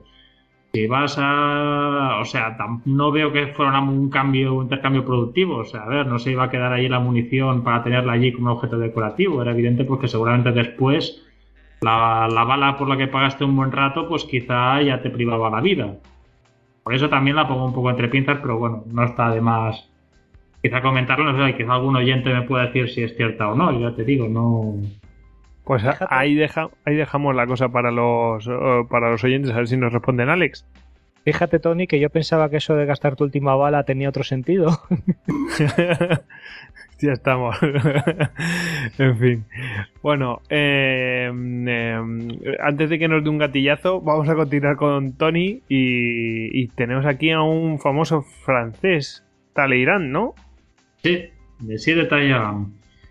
Hemos hablado mucho de, que quizá la picaresca y el engaño y la corrupción sea muy, muy de aquí, muy español, pero en Francia no van precisamente cortos tampoco de, corruptos. Mira Strauss-Kahn y mira otros casos. Y aquí retrocederemos en el tiempo y hablaremos de un político de verdad. Bueno, habían una época con dos políticos de verdad. Uno es Fouché, que me lo reservo para otra ocasión, y, yo, y este es Talleyrand, que fue el ministro de Exteriores de, bueno, básicamente por ser ministro de Exteriores de Napoleón, pero que estamos hablando de un personaje que en unos 30 años en que hubieron muchos cambios, en que bueno, empezó con un antiguo régimen, posteriormente hubo una revolución con una asamblea constituyente, una convención jacobina, un directorio, que posteriormente pasa a un consulado y al imperio napoleónico que conocemos, para después volver a una restauración monárquica en que algunos monárquicos pretendían hacer un ajuste de cuentas, eh, Talleyrand siempre está en un puesto importante, o sea, es un oportunista muy oportunista, o sea, es un personaje que en la antigua región es el abad de Perigord, posteriormente en los tiempos de la Asamblea Constituyente es el obispo de Autun para ser posteriormente, en la época del Imperio Napoleónico, el príncipe de Vendôme. Talleyrand, como hemos dicho antes, había sido ministro de Exteriores y hay que decir que, bueno, ejercerá la carrera durante 40 años, desde 1792 con la Asamblea hasta el reinado de Luis Felipe, entre 1830 y 1834, será embajador en Inglaterra. Y ya es un personaje que, bueno, ya cuando fue nombrado ministro de Exterior, pues se ve que ya empezó apuntando maneras diciendo, vamos a hacer una fortuna, una inmensa fortuna. ¿Y cómo hizo esta fortuna? Bueno, Tallerán era una persona pues que, bueno, evidentemente le tocó negociar muchos tratados, muchos pactos, muchas cláusulas de rendición. Y él eh, se limitaba a pedir dinero a las naciones con las que negociaba eh, bajo pretexto de defender sus intereses en los tratados. O sea, en plan, podemos imaginaroslo hablando después de haber derrotado a Austria, hablando allí con Metternich. Hola, Clemens, eh, vaya paliza te hemos dado. Sí, pero piensa que lo tenéis muy negro, tenéis muy complicado este tratado de paz, pero bueno, si por un precio módico, oye, yo puedo ejercer mis influencias y poder conseguir pues, que la paz no sea tan cruel, un precio módico, ya me entiendes. Y bueno, y hablamos de un personaje pues que negocia desde con los principados más pequeños de Alemania hasta con Estados Unidos. Es más, se lleva bastante dinero cuando Estados Unidos le compra al imperio francés Luisiana. Hasta él mismo se lo dice a Napoleón una conversación. Napoleón le pregunta, Monsieur de Talleyrand, ¿cómo ha logrado ser tan rico? Y él dice, Sire, fue muy sencillo. Compré muchas rentas y propiedades el día antes del 18 de Brumario y al día siguiente las vendí. El 18 de Brumario fue el momento en que hubo el golpe de Estado en Francia, que llevó al poder ese consulado con tres cónsules, Sieyès, Ducos y el más conocido, Napoleón Bonaparte. Y, Sin duda. o sea, uno de sus enemigos, Chateaubriand, escribió Monsieur de Talleyrand, que pasó etapas de escasez, recomienza unas cinco o seis veces su fortuna. Con el millón que recibe de Portugal, con la esperanza de la firma de un tratado de paz con el directorio, paz que nunca se firmó. Con la compra de bonos de Bélgica durante la paz de Amiens, la cual conocía antes de que fuera hecha pública. Con la formación del pasajero reino de Etruria, Etruria, si no recuerdo mal, es de donde José Carlos podrá confirmar salieron las tropas que posteriormente estuvieron en Dinamarca y protagonizaron esa huida para volver a luchar a España. Sí, sí, fue un, fue un reino artificial creado por Napoleón en el momento, sí, sí, ahí está, sí, efectivamente, sí, sí. Una chapuza con la que se llevó un dinerito bien caliente. Y dice más, por la secularización de las propiedades eclesiásticas en Alemania, por la mediación de sus opiniones del Congreso de Viena. Es más, allí en el Congreso de Viena, eh, Talleyrand se asegura de que las comidas las sirva un chef francés y especialmente con mucha comida que de, hecha con queso camembert, que es el queso que él se esforzó en que Napoleón lo coronara como el queso rey de Francia y que en los corrillos del Congreso de Viena dirán que es el único rey al que Talleyrand no ha traicionado aún. Bueno, hay investigando, investigando, hay pruebas del dinero recibido procedente de las indemnizaciones de países vencidos, como la propia España, la España de José Bonaparte, o de Austria tras la paz de Presburgo. O los 20 millones que, como comentábamos antes, se recibió por la venta de Luisiana a Estados Unidos, o el dinero que ha recibido de nobles polacos para que defendiera la causa de la independencia polaca. O sea, hemos de esto siempre un personaje que está allí eh, usando sus influencias, sus intereses para mirar de, enriquecerse. y no me podía resistir. Sí, está un arreglador ahí, el hombre que te, que te arreglaba asuntos. Y he encontrado una frase, bueno, eh, hay que decir que bueno, su carrera, sí, Napoleón tuvo muy buenos momentos, pero también tuvo un momento en que se enfada con él. Creo recordar que fue cuando hubo el, cuando hubo la paz de Bayona, cuando proclama a José Bonaparte como rey de España, que Talleyrand siempre había estado mediando para mirar de conseguir que los Borbones conservaran lo suyo y esa vez que tuvo un revés, se ve que se mosqueó bastante con Napoleón y llegará Napoleón a llamarle que era un mierda vestido de seda. Y más o menos en esta línea también está una frase que encontré de Mirabeau que dice, por dinero el abad de Perigord vendería su alma. Y haría un buen negocio, pues cambiaría estiércol por oro. Qué grande. Con un par, haciendo amigos. ya te digo, Tallerán es, ya es... Sí que en el momento en que está el incorruptible Robespierre casualmente huye hacia Inglaterra, pero es un hombre que es que es esto, o sea, se va reinventando y cuando teóricamente deberían rendirle cuentas por, por haber apoyado un régimen republicano, los monárquicos en su restauración, el tío sigue allí, sigue arriba y sabiendo aprovechar sus influencias. Y al caso de Fouché es, es mejor aún. Pasa que, bueno, esto lo observaremos para otra ocasión, pero también es otro personaje que de unido. Sin duda, para otra ocasión. Y yo creo que ahora vamos a hacer un pequeño descansito. Así que volvemos en un momento.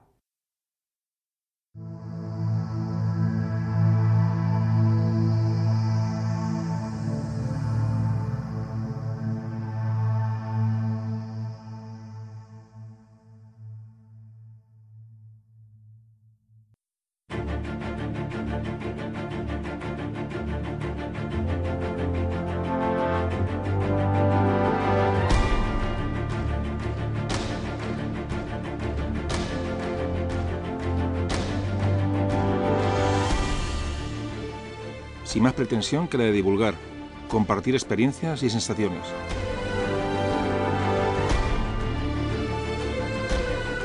La manera de hacerlo, contar la historia con normalidad, sin exaltación pero con pasión, documentándonos en las mejores fuentes con el propósito de conseguir un trabajo serio y a la vez atractivo y fácil de escuchar.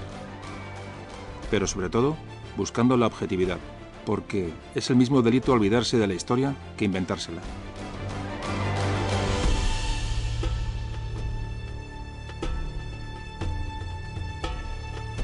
Hay que conocer el pasado, apreciar lo que nuestros antepasados hicieron, su huella, su legado, su esfuerzo, sus errores, sus gestas. Conociendo nuestra historia, conseguiremos ser más completos, más ricos. Disfrutaremos más de la visita a una catedral, a un museo, a unas ruinas. Valoraremos de otra manera una pintura, un monumento, las vistas lejanas de una ciudad. Y podremos participar y aportar en las tertulias con amigos, valorar más un artículo un libro, una conferencia y sobre todo, lo más importante, contagiaremos nuestra inquietud por nuestro pasado en nuestro entorno, a nuestros amigos, a nuestros hijos. Esta es la parte primordial de nuestro trabajo, un trabajo desinteresado. Contagiar y divulgar, plantar la semilla,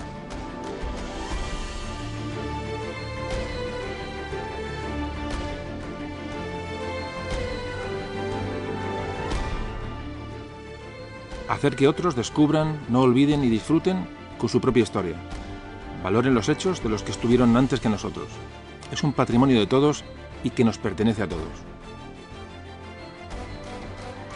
Así que, si estás viajando, paseando, yendo al trabajo, cómodamente en tu sillón o descansando en la oscuridad de la noche, te invitamos a compartir con nosotros la historia de España. Bienvenidos a Memorias de un tambor.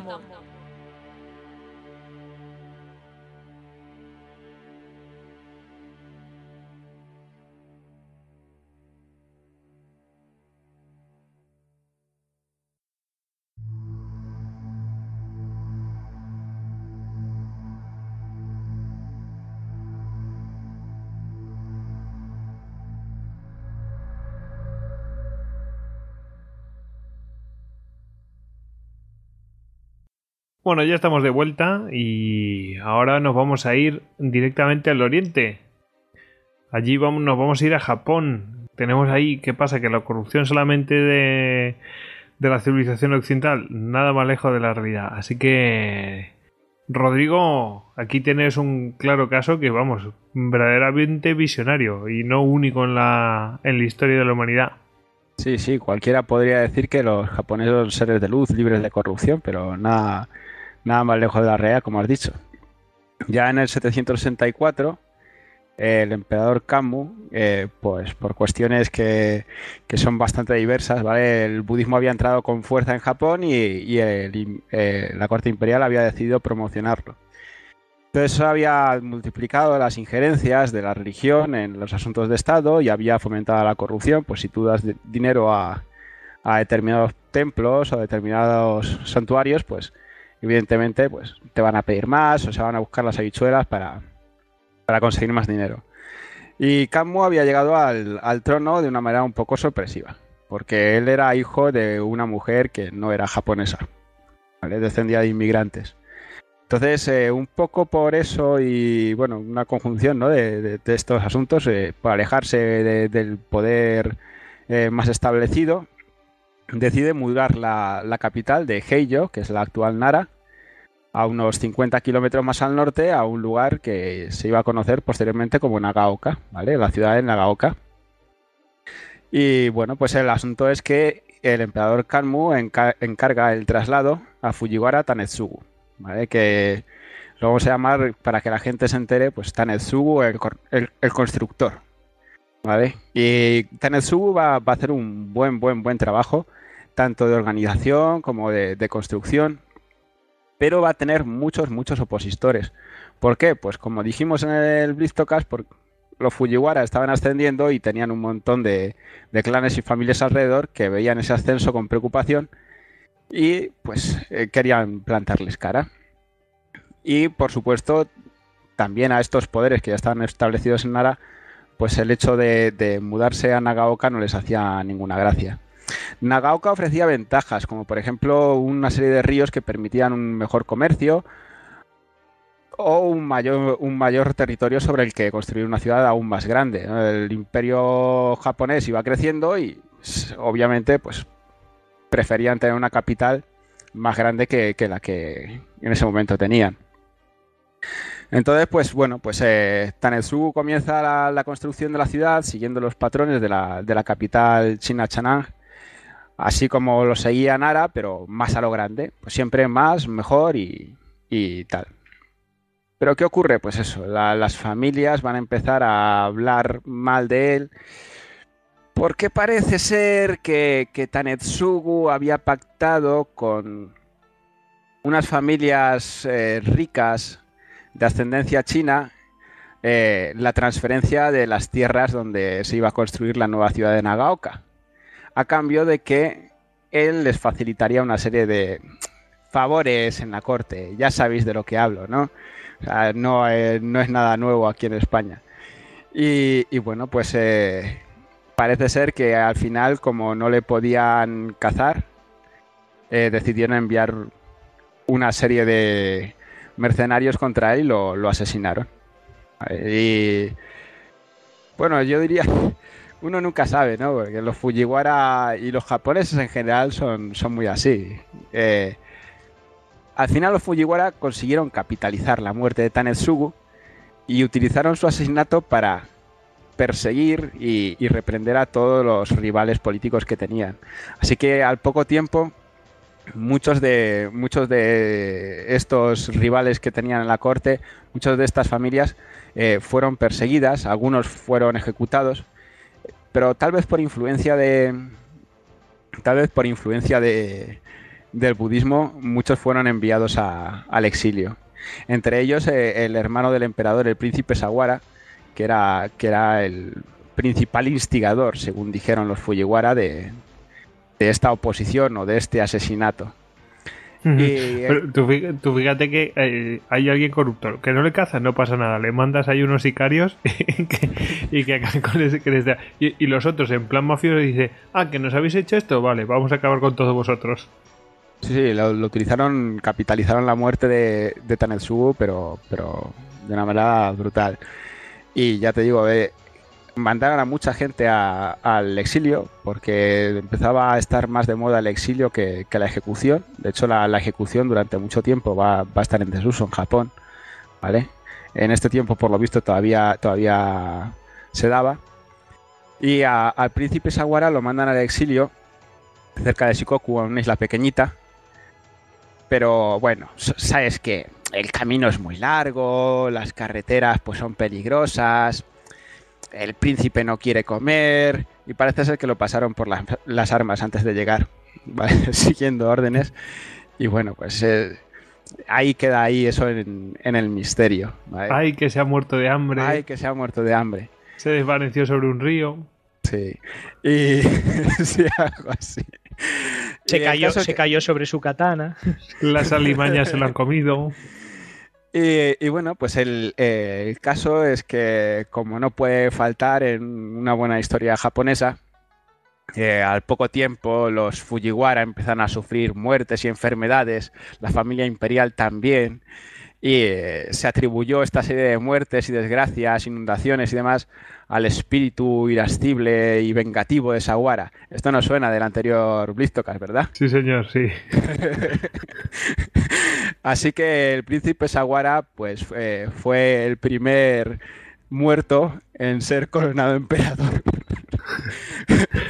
con el fin de apaciguar su espíritu. Lo cierto es que la ciudad estaba, estaba mal emplazada, porque en un, como Goyo os podrá decir mejor, eh, en un sitio donde transcurren ríos, pues los ríos normalmente desbordan sobre la llanura y, pues eh, esos desbordamientos producen mosquitos, enfermedades y demás. Pues, como no sabía nada de, nada de medicina, pues eh, tenía que ser el espíritu vengativo de, de Sawara. Así que al poco tiempo, fijaos, esto es el 1700, vamos, es el 764, pues en el 794, tan solo 10 años después de trasladar la capital con todos los gastos que eso conlleva, parece ser que en una expedición de caza descubrieron el emplazamiento de, de la que iba a ser la capital durante casi mil años, eh, la conocida como Kioto, que en aquel tiempo se fundó como Heian Kyo.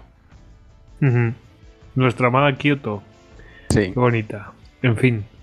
Y bueno, bueno pues terrenos, construcción, una historia muy española al otro lado. Sí, intercambio de terrenos que iban a ser utilizados por favores en la corte. Eh, agentes extranjeros, en fin, de, todo, y desapariciones así de repente, aprovechamiento de eliminar a rivales, en fin, muy bien, muy bien, de todo. Y como tú dices, bueno, pues los ríos siempre reclaman su terreno y hoy vamos a tener otro ejemplo de esos, ¿eh? eh te lo prometo. Bueno, nos vamos a ir a Cuba, porque ya que estamos hablando de eliminaciones mafiosas, bueno, pues aquí tenemos a la mafia en Cuba. ¿Qué pasa aquí? ¿Dónde estamos? Jesús. Pues nada, viajamos a, Cuba, esa maravillosa isla caribeña, y vamos a ver un ejemplo de, corrupción, pero nada, nada de corrupción así, nada de menudencias, o sea, una corrupción total y generalizada. O sea, ahí el que no estaba, el que no estaba pringado no era porque no quisiera, sino porque no, sino porque no, no podía. Y bueno, pues como ha hecho antes eh, José Carlos, yo creo que lo mejor es ponerlo un poquito así en, en, antecedentes, porque vamos a ver que es una a, ese estado de, de, cosas se llega se llega con, con el tiempo. Bueno, pues como, sabéis, Cuba era colonia, colonia española y bueno, pues a partir de 1895 empieza a haber una serie de, revueltas y, y bueno, pues ataques y levantamientos para pues reclamar en un principio una mayor autonomía y luego lo que es la, la independencia. En 1898 misteriosamente el Maine Mm, vuela por vuela por los aires, lo que es aprovechado por por los Estados Unidos para aplicar eh, bueno lo que luego más tarde se conocería como como doctrina como doctrina Wilson y por la cual eh, pues los Estados Unidos se otorgaba el, el derecho en, en forma de, de, obligación moral de poder intervenir en cualquier asunto que concerniera a América entendiendo a América como todo el continente. Y esto, bueno, pues eh, no era más que una evolución de lo que es la doctrina del destino manifiesto, que, bueno, pues se promulgó o se dio a conocer en, por primera vez en 1845. Entonces, pues bueno, eh, en 1898 eh, explota el Maine. En 1899 se firma el Tratado de París, por el cual pues se pone fin al, al dominio español y, se da, y da comienzo de facto el, estadounidense. En 1901 se promulga la primera constitución cubana en la que los Estados Unidos introducen lo que se, se conoce como, como, enmienda Platt. Es una enmienda muy, muy, muy divertida, sobre todo para los americanos, que eh, bueno, pues autorizaba a los norteamericanos a implantar bases militares en territorio cubano eh, además, prohibía a Cuba firmar cualquier tratado o recibir cualquier préstamo sin la autorización del gobierno de Washington. Y por último, permitía la intervención militar cuando hubiese peligrar las vidas, propiedades o libertades individuales en Cuba. Ante la oposición de algunos políticos eh, cubanos que dijeron, bueno, nos quitáis a nos quitáis a un opresor y nos colocáis a, otro, pues el gobernador Wood, que era el designado por, los Estados Unidos, le dijo, lo dejo muy clarito, dijo, mira, o aceptéis la enmienda Platt o se perpetúa la invasión norteamericana y os anexionamos a, los Estados Unidos como, como si fuerais un, un, estado un estado más ante lo cual bueno pues no les quedó otra más que más que firmar. Y por qué por qué tanto interés en, en Cuba pues muy sencillo pues porque desde que desde, desde antes de, del 98 los Estados Unidos ya le habían ya le habían echado el ojo a todo lo que eran los recursos naturales de, de, Cuba, principalmente lo que es azúcar y y bueno pues eh, lo veían también como como una inversión a, futuro en, en turismo y, demás pues para las las clases adineradas bueno, pues nos hayamos quedado en que se, se aprueba la, la, la primera constitución en 1901 Uno, en 1902 se produce la, independencia oficial de Cuba y se supone que es en, este año cuando los Estados Unidos debían acabar con lo que es la, la invasión del, territorio. ¿Vale? Eh, esta invasión, o sea, esta, esta finalización de, la ocupación se produce de, de manera oficial pero no, no real, porque si bien es cierto que las tropas, o por lo menos la mayoría de ellas, sí que se, sí que se retiran, eh, las principales compañías em, pues de, de, tabaco y, y de procesamiento del, azúcar que, que operan en, en Cuba son, son norteamericanas. Y ya en 1903 del 7 al 10% del territorio cubano era propiedad única y exclusivamente de la United Fruit Company eh, norteamericana. Por otro lado, en 1906, eh, bueno, pues hay una, una intervención de los marines estadounidenses que se quedan de nuevo hasta, hasta 1909. ¿Y por qué es eso? ¿Acaso Cuba le plantó cara, se negó a cumplir algunos de sus acuerdos comerciales. Eh, desde el gobierno de España intentaron de alguna manera recuperar el, control sobre la isla de Cuba. Pues no, básicamente eh, lo que sucedió es que en 1902 hubo unas, unas elecciones eh, por un periodo de, bueno, pues el presidente era el presidente era. El primer presidente cubano fue Estrada Palma y eh, salió elegido para el periodo 1902-1906. ¿Qué sucedió en 1906? Pues que vuelve a haber unas elecciones, sale reelegido y ante bueno pues eh, alguna que otra sospecha de, posible fraude, eh, hay unos altercados que no le sientan nada bien a las compañías norteamericanas y estas pues dan la voz de alarma y, el presidente de los Estados Unidos ¿qué hace? Pues lo que hace cuando tiene algún problema, manda a los marines a que a que se lo a que se lo solucionen. En 1907 se funda el Partido de Color Independiente, que bueno, pues eh, a pesar de que la revolución o la independencia promulgaba los valores de libertad, igualdad y todo esto, bueno, pues eh, los negros cubanos seguían siendo, seguían siendo segregados. Eh, a partir de 1910 y hasta 1920, pues bueno, se produce un, boom de, la, del ladrillo, no sé si, os suena, y claro, pues todo, todo es muy bonito, todo es muy genial, pero ¿qué pasa? Que a partir de 1920, eh, cuando acaba la, la Primera Guerra Mundial, el precio del azúcar de... Bueno, la Primera Guerra Mundial acaba en 18, pero a partir de ese momento eh, lo que es el precio del azúcar, que era el principal producto que exportaba Cuba, se desploma, pasa de los 23 céntimos a, perdón, 23 centavos de dólar a tan solo dos, con lo cual os podéis imaginar que para un para una economía basada prácticamente en un solo producto eh, es, es demoledor.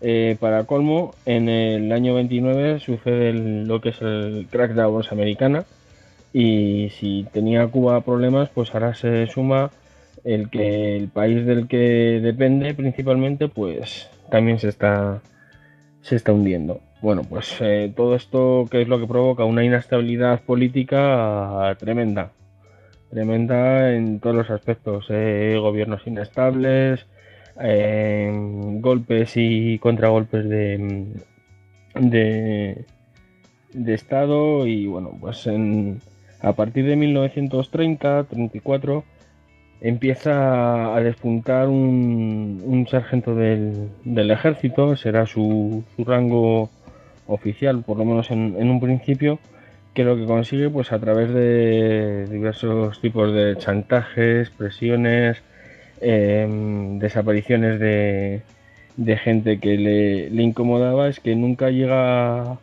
nunca llega a estar en primera línea de la política pero sí que tiene controlados a, a todos los los presidentes que, que van pasando. Este, este hombre es, bueno, pues es Fulgencio Batista.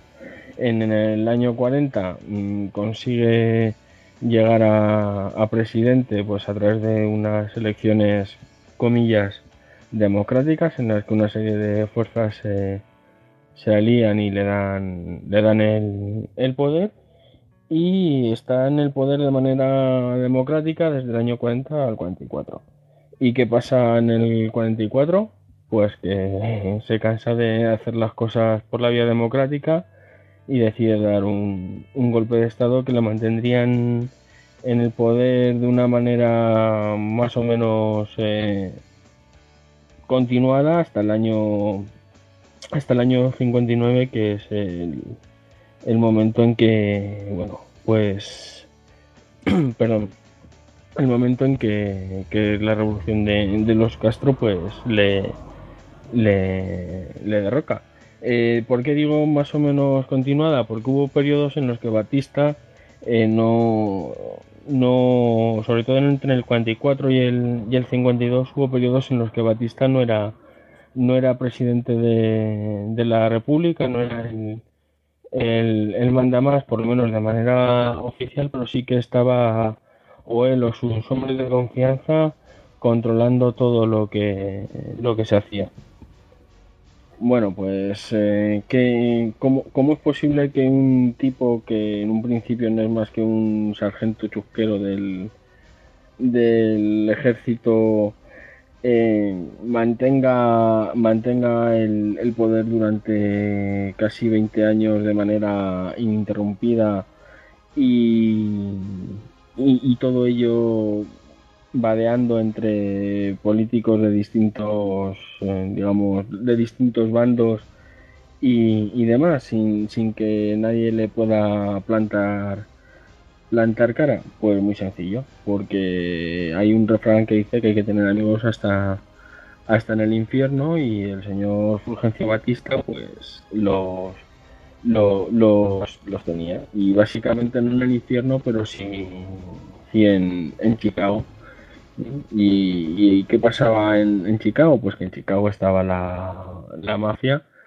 Y bueno, pues eh, mientras todo, todo esto tenía lugar en, en Cuba desde 1898, pues en los Estados Unidos en 1917 tiene lugar la aprobación de la ley Volstead.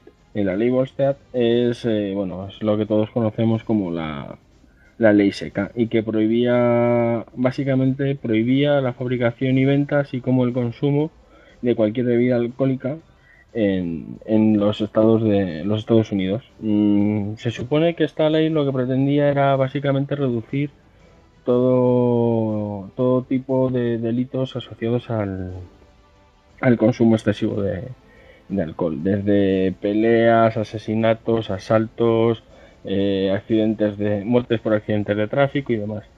Pero como todo lo que se prohíbe, en lugar de conseguir su, en lugar de conseguir eliminarlo, lo que hizo fue pues que el alcohol se volviera todavía más más, más negocio de, lo que era. Y donde hay negocio, ahí estaba la, la mafia.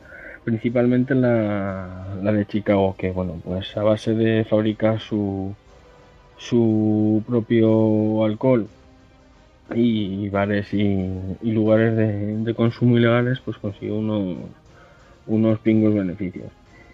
Mm, no solamente la mafia consiguió consiguió beneficios, sino que, bueno, pues poco a poco los delitos de, en lugar de, disminuir fueron aumentando y convirtiéndose cada vez en, en, más violentos. Bueno, pues todos tenemos en, en mente, ¿no? Las películas de, Al Capone, Los Intocables de Leonés y demás, pues ahí, ahí lo tenemos todos en, en la memoria. Pues sí, básicamente estás, estás generando un negocio extra fuera de la ley y como está fuera de la ley, a esa gente no le permites resolver sus problemas dentro de la ley. Así que al final lo que generas es una delincuencia y unos ajusticiamientos, unas historias completamente atroces, ¿no? Efectivamente, y además, bueno, pues como están, como están fuera de la como están fuera de como están fuera de la ley, todo es ganancia, o sea, no tienes que pagar ningún tipo ni de impuestos, ni de yo qué sé, ni de seguridad social de tus trabajadores, ni nada por el estilo, o sea, todo lo todo lo que saques te lo llevas tú limpio de, de polvo y paja, lo que genera pues un que el, que el negocio sea todavía más, más goloso para, para todos. Y cuando bueno pues cuando no tienes demasiados escrúpulos es fácil pensar que, que eh, quien quiera quien quiera peces que, se moje quien quiera tu parte del, pastel que venga a buscarla eso tendrás tu, tu, metralleta Thompson lista, para tres eh, esta ley se, se abole se deroga y, la mafia tiene un, pequeño problema, bendito problema, es qué hacer con las toneladas de dinero que ha, que ha ganado. Pues decide que lo, mejor que puede hacer es intentar, bueno, pues eh, diversificar negocios, ya que el alcohol, el negocio del, del alcohol ya no es tan rentable porque ya es legal, entonces, bueno, pues cualquiera puede ir a un, a un bar y tomarse una cerveza eso sí, siempre y cuando no pase de 3,2 grados, pues ya pues decide buscar otros otros negocios. ¿Y qué es lo que en, qué se fija? Pues en el tema del, del juego principalmente eh, lo que son casinos y máquinas tragaperras y decide bueno pues que va va a diversificarlo y va, va a ir ampliando sus inversiones en, en ese negocio, ya sea de manera legal o, ilegal, hasta el punto de que, bueno, pues que en 1936 eh, la mafia ya tenía redes de, de, juegos en los estados de Florida, Nueva Orleans y, y, aunque esto no era un estado, pero casi, había empezado ya a meter sus, sus tentáculos en, en Cuba. Y todo esto, pues claro, o sea, vamos a ver, no hay que olvidar que muchos de los jefes mafiosos no tenían una formación, digamos, especialmente amplia. Todo esto se lo, se lo encargan a, a, dos, a dos tipos, eh, a dos contables de la mafia, que son Meyer Lansky y, Baxi Siegel. Estos son, pues, básicamente eh, los que llegaron a, fundar la, ciudad de, Las Vegas. De hecho, pues bueno, por ejemplo, Lansky es el, fundador de uno de los casinos más, famosos de Las Vegas, eh, el Flamingo. Pero bueno, esto es en el año 36. Tony quería decir algo. Eh, deja ser curioso que tanto Lansky como Siegel, pese a tener un cliché de la mafia italiana, sean ambos eh, de origen judío, como se puede ver por los apellidos. De Siegel también hay la película esa de Warren Beatty de Buxy, la veo muy recomendable. Sí, sí, y de hecho Meyer Lansky no solamente era judío, sino que además era un judío de, de origen eh, judío ruso, bueno, concretamente bielorruso. Era un, eh. su familia era, era, había inmigrado a principios de, siglo a los Estados a los Estados Unidos. Y pasaría los últimos días, si no recuerdo mal, en el Estado de Israel. Efectivamente, cuando se, le pusieron las las cosas eh, chungas en, los Estados Unidos, decidió soltar un, montón de pasta, donar un montón de pasta al, al, recién estado, al recién fundado Estado de Israel, a cambio de intentar eh, asegurarse la, la nuestra adicción. Lo que pasa que, bueno, pues en el Estado de Israel ese tipo de corrupción no, en un principio no, no funcionó y estaban a punto de deportarlo. Si no llegaron a deportarlo, pues bueno, él ya estaba muy enfermo y, se murió, no sé si poco antes de, de que lo extraditaran o, poquito de o poquito después de, de que lo hicieran. Yo, te, yo quiero recordar una foto suya en el aeropuerto de Tel Aviv, pero he tenido que tiro muy de memoria y de la época que leía mucho sobre estos temas. No, la verdad es que el tipo era, bueno, el tipo era todo un un, un crack de, de, la, de los negocios. O sea, si, si, se, hubiera si se hubiera juntado con, con, otra gente, ¿eh? Eh, hubiera sido hubiera sido hubiera sido vamos uno, de los grandes de hecho mira estoy comprobándolo aquí y eh, murió el 15 de enero del 83, o sea que tuvo una vida larga y, y, próspera. Y efectivamente solicitó el refugio en Israel, pero eh, bueno, lo fue, consiguió, consiguió extraditarlo. Al final sí, efectivamente sí fue, sí fue extraditado. Y lo, curioso es que, bueno, cuando, cuando murió este hombre, no, no adelantemos acontecimientos, pero el gobierno de los Estados Unidos pensaba que, tiene, que tenía eh, unos 300 millones de dólares escondidos en algún sitio que no habían sido capaces de, de, encontrarlos. Bueno. déjame, un segundo que ahora viene lo, divertido. Como os contaba, en el 36, eh, bueno, pues ya tiene una red más o menos formada de, de juego eh, intentan ampliarla, la van, la van ampliando, se meten en, el estado de, Nevada. Eh, y en esto que bueno, pues eh, los, amigos de, Rodrigo, los japoneses, atacan Pearl Harbor en el, en el 41 y Estados Unidos entra entra en, entra en guerra. Entonces, bueno, pues todo, toda esta, esta ampliación de, capital, por decirlo de alguna manera, queda, queda un poquito así en, en dique seco porque bueno pues la mafia pacta con, con el gobierno de Estados Unidos pues bueno que igual que se ven las películas que llegan y le dicen a, los tenderos eh, si no quieres que te si no quieres que sufrir ningún accidente eh, nosotros nos encargamos de la seguridad bueno pues en este caso la, la mafia eh, pacta con el gobierno que que ellos se encargan de la, de la seguridad de los de los astilleros donde están construyendo los nuevos buques de la, de la Marina Americana a cambio de bueno pues de que se permita que no se extradite a, que no se expulse mejor dicho al, jefe de la mafia en aquel momento que era que era Lucky Lucha ¿no? y bueno pues dentro de la paranoia bélica eh, bueno, el, gobierno de los Estados Unidos eh, acepta, eh, porque bueno, pues había bastante miedo al tema de posibles sabotajes y gente que pudieran desembarcar desde U-Boats para realizar, pues eso, bien tareas de sabotaje o de, espionaje en los, en los Estados Unidos.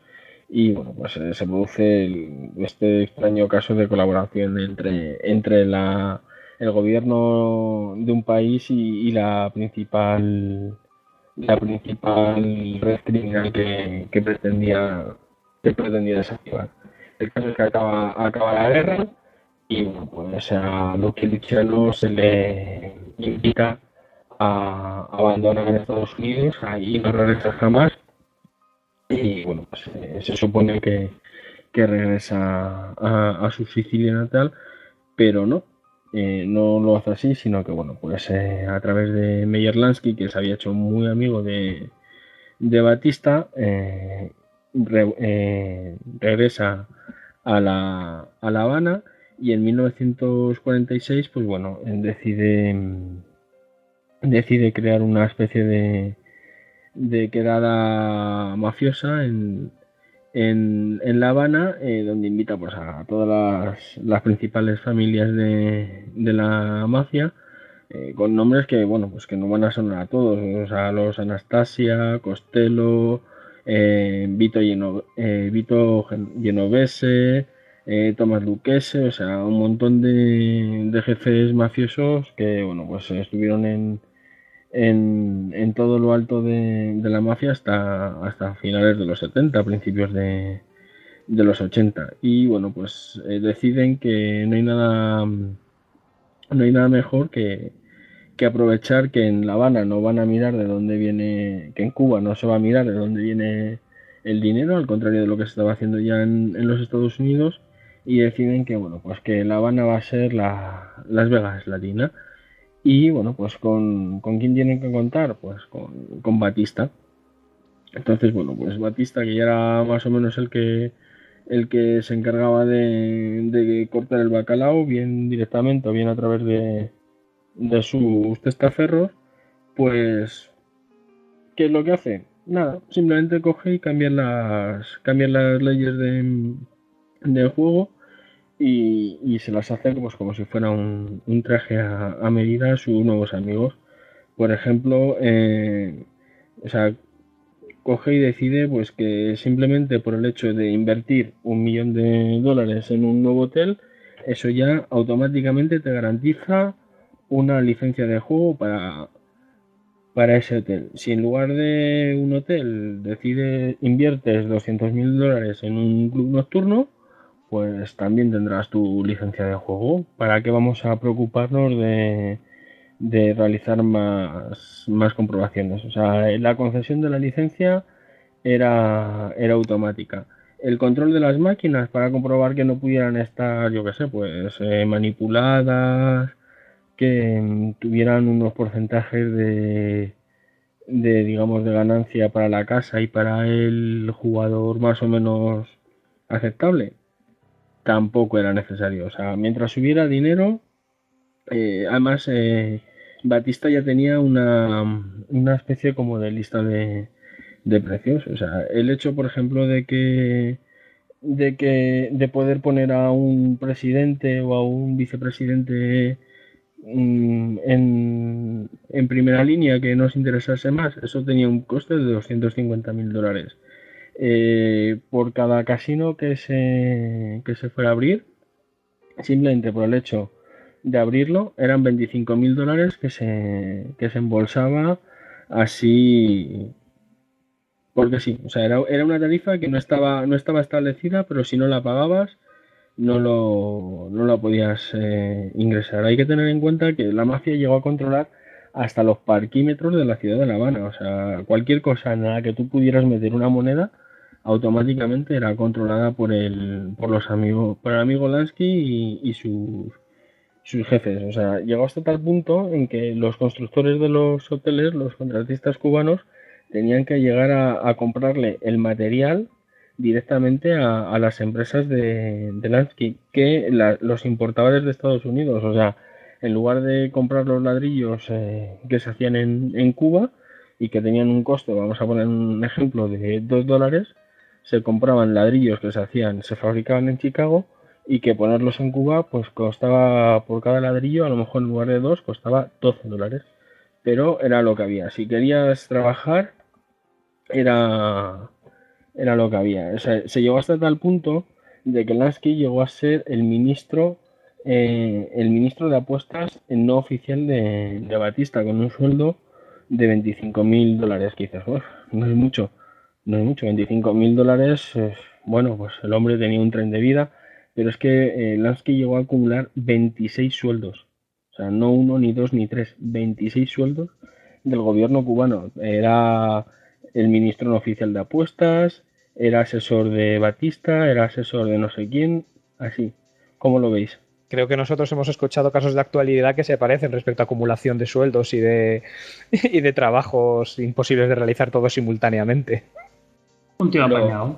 Sí, no, no, la verdad es que era de lo más, era de lo más apañado. Hay que, hay, se, se llevó a crear un, puesto que era conocido como, como el hombre de la, el hombre de la maleta, ¿vale? Este hombre de la maleta pues iba por todos los casinos, salas de juego, clubes y más, mm, pues bueno, iba haciendo la, lo que era la, recaudación. El, este hombre eh, cobraba un 10% ¿vale? Un 10% de eh, hoteles y clubes nocturnos. O sea, un 10% de la, de la recaudación. De todo. O sea, ya fuera juego, bebidas, todo. Y luego de los, de los casinos, eh, pues le daban un 30%. ¿Vale? O sea, se supone que la cantidad de Kelansky y, sus hombres recaudaban eh, por, noche, bueno, pues no se ha podido llegar a, cuantificar, pero sí que se supone que era cerca de un millón de dólares cada noche. O sea, no, un millón de dólares al mes, no un millón de, no, un millón de dólares cada noche. Solamente, digamos así, a, ojo de, buen, de buen cubero.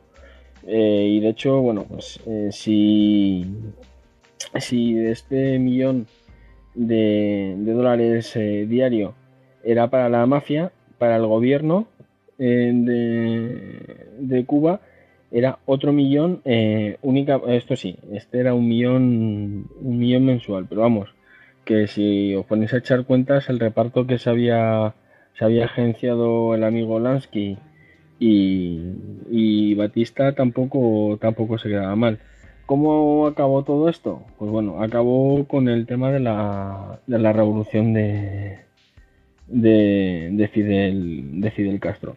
Eh, acabó porque Castro decidió que Cuba no se vendía y que era hora de acabar con, con el dominio de la, de la mafia en, en Cuba pues los que hayáis apostado porque sí os equivocáis. Esto básicamente Castro lo, lo abortó pues porque no llegó a un, a un acuerdo de, de porcentajes con, con Lasky.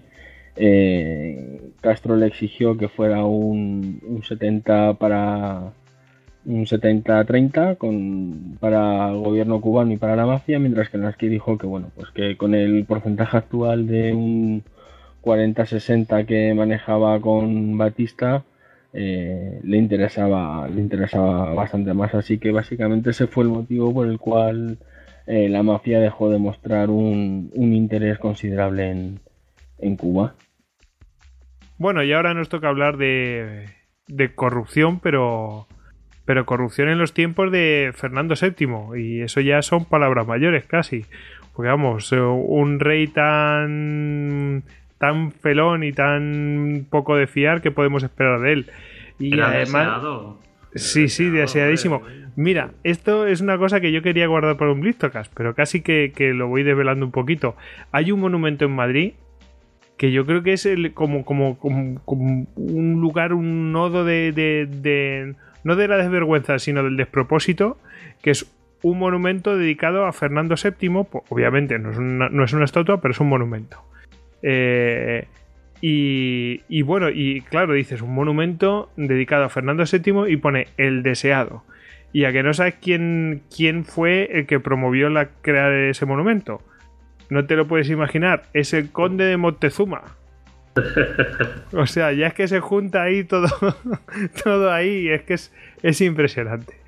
Bueno, no quiero eh, alargar mucho esto, pero pero bueno, Tony, eh, tiene algo que ver con una marina. Creo que en algún Istocast nos lo llegaste a mencionar levemente, ¿no?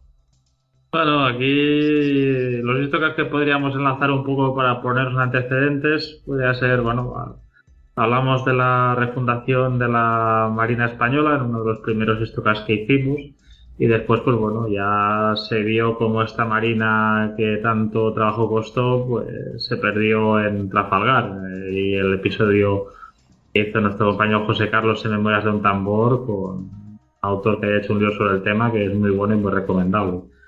Y bueno, de estas situaciones, bueno, acaban las guerras napoleónicas, eh, con una flota española en cuadro, con muy pocas naves pero que claro, tiene muchas misiones. Hay al, otro lado del Atlántico hay toda una serie de colonias y virreinatos que desean la independencia y que se necesita la Marina para prestarles apoyo logístico.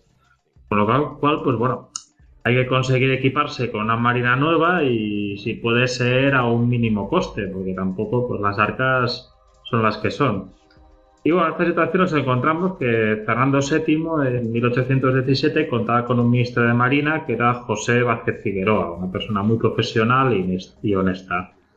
Que por entonces eh, plantea un programa naval con el que pretende pues, que la flota cuente con más unidades. La idea es eh, contar con 20 navíos, por entonces la flota contaba con 17, 30 fragatas contra 10 que había en ese momento, 18 corbetas contra las 11 que había en ese momento, 26 bergantines contra 22 disponibles y 18 goletas. Pues aquí sí que había un cierta había más disponibles porque en este caso habían 27 goletas. Bueno, sí, pero en general en general ampliar. ¿No? Sí, más que nada hemos de pensar esto, o sea, todos estos buques no es que tengan que estar dedicados solo en el Mediterráneo, en dedicarse al Mediterráneo, en dedicarse a control del Atlántico, a gestionar también este apoyo naval a la lucha contra las, las luchas por la independencia de los nuevos países en Latinoamérica. Y también, evidentemente, hay una parte también en el Pacífico para las escuadras de Filipinas, pues sí, no olvidemos. Con lo cual, pues claro, son muchos compromisos para una flota pequeña. Y entonces, bueno, hay dos caminos para expandir esa marina. El camino que va bien y el que no va bien. El que va bien es el que emprende la propia marina. O sea, el ministro de Marina, José Vázquez, envía a Francia a Francia porque, claro, no puede contar con Inglaterra, porque Inglaterra, pues bueno, como es la primera interesada en las colonias latinoamericanas queden liberadas, eh, no va a prestar ningún sentido apoyo, aunque le pueda ser lucrativo económicamente. Aquí no me resisto a meter una pequeña cuñita. La gente se pregunta por qué no hacéis un eh, sobre la independencia de, pues de las naciones sudamericanas. Bueno, pues aquí estamos dejando caer uno de los uno de, una de las causas de por qué se independizan. O sea, Inglaterra está muy interesada en eso. Que os sirva por lo menos de aperitivo. hasta ahí un propio, si no recuerdo mal, hasta Osprey sacó un libro sobre todos los, los británicos que lucharon en esas guerras y así. O sea, hasta cierto extremo hasta es causa de orgullo para ellos. Bueno, con la puerta de la principal potencia naval cerrada, bueno, se recurre a, a los vecinos franceses, a Francia, y allí se envía a un emisario, a Norato de Bouillon y Serta, que operando bajo la tapadera de la Real Compañía de Filipinas, hace unas compras bastante buenas. por un buen precio consigue dos corbetas, que serán la María Francisca y la María Isabel, un bergantín, que se votará como la Nereida, y dos goletas, la Galga y la Fama que son buques en buenas condiciones y ya te digo, se consigue con bastante buen precio. Pero claro, hemos visto la forma de hacer las cosas bien.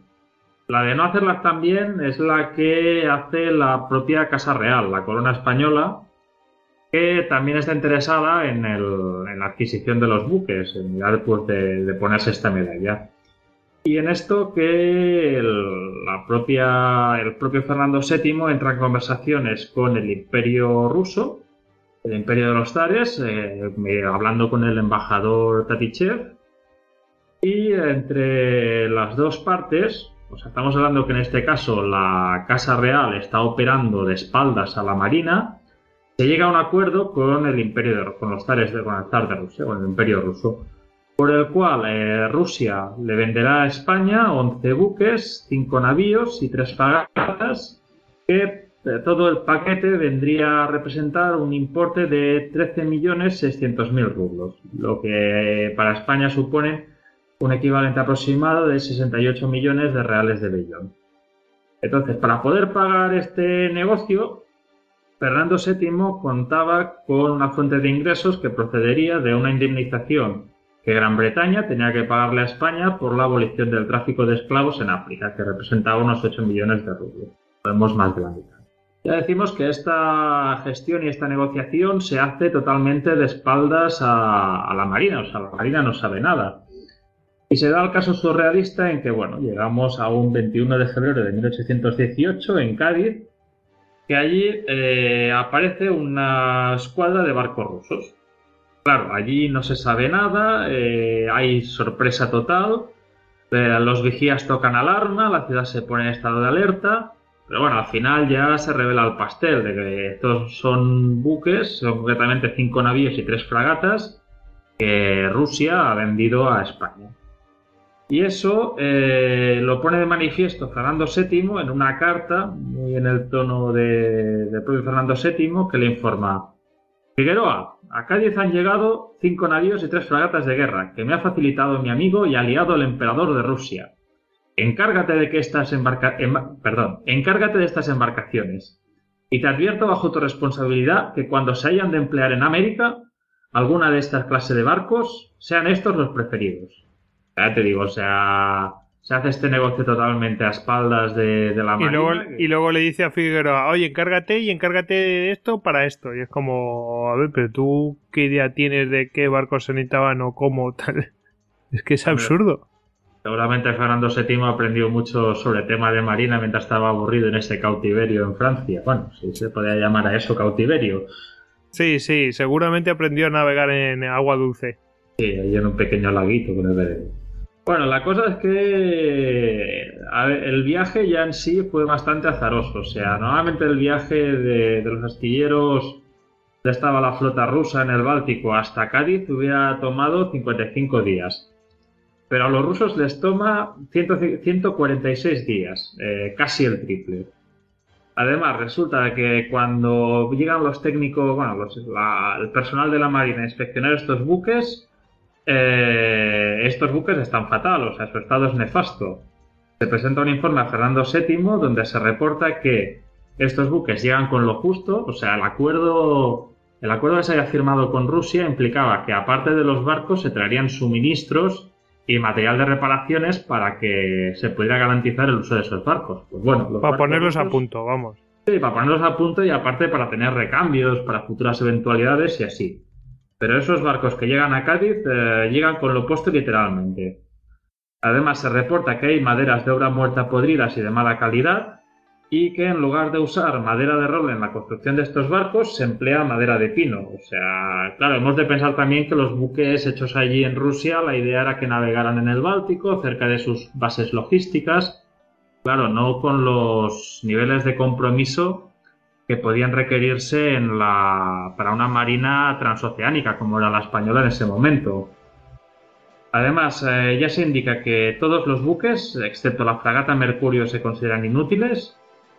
Y bueno, se hace con todo esto un informe que posteriormente pues, el propio Vázquez Figueroa le reporta a Fernando VII. Fernando VII lo escucha eh, entre un chirrido de dientes y un cabreo bastante considerable y parece ser que cuando ya se cierra el informe, Fernando VII le dice a Vázquez Figueroa, deja aquí estos papeles, en plan, mm, esto queda entre nosotros dos. Y aquí pues ya entrará en marcha la camarilla del rey, que acusará al ministro y a los miembros de la comisión a la gente que inspecciona esos buques de traidores y de tramar un complot para desprestigiar al rey. Lo cual hace que el ministro sea cesado de forma fulminante el jefe de escuadrón, bueno, el jefe de escuadra, perdón, Juan de Villavicencio, es desterrado y dos capitanes de navío, los capitanes de navío Berenguer y Guruceta, son borrados del escalafón y se les expulsa de la marina, aunque posteriormente se les repondrá en el cargo al año siguiente. Bueno, el escándalo, eso no queda oculto, la prensa se entera de ello y claro, hay mucho escándalo con esta primera remesa de buques y claro, aquí Fernando VII se mosquea un poco porque se le bueno, hay bastante enfado porque se le pone en duda y vuelve a hablar con el embajador ruso para ver si el zar puede tener algún gesto para mirar de acallar todos los, rumores y toda la mala prensa que tiene allí en, en, España. Y al final se llega a un acuerdo conforme que el zar le regalará a España tres fragatas, tres fragatas rusas. Estas fragatas llegarán el 12 de octubre de 1818 y no ha cambiado lo mismo, no ha cambiado nada prácticamente. O sea, las condiciones con las que vienen pues son las mismas que los buques que llegaron a Cádiz el año anterior, si no peores.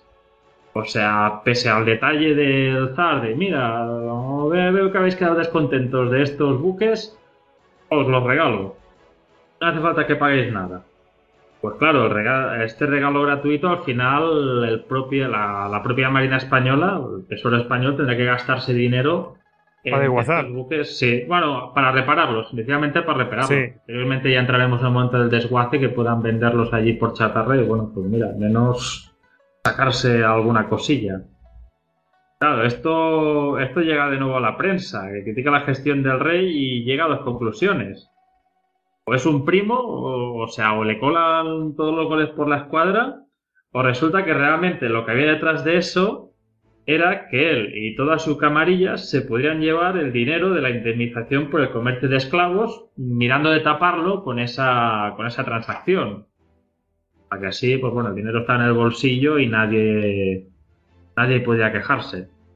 Bueno, la cosa es que al final los barcos no se pagarán del todo, o sea, los rusos tendrán que esperar el dinero y bueno, ahí eh, cuando quedan 5,3 millones de rublos se llega a un acuerdo para pagarlos eh, eh, mediante un banco de Londres al cual se le da una letra de 14.166 libras procedente de una indemnización de guerra que Francia le paga a España por la invasión napoleónica.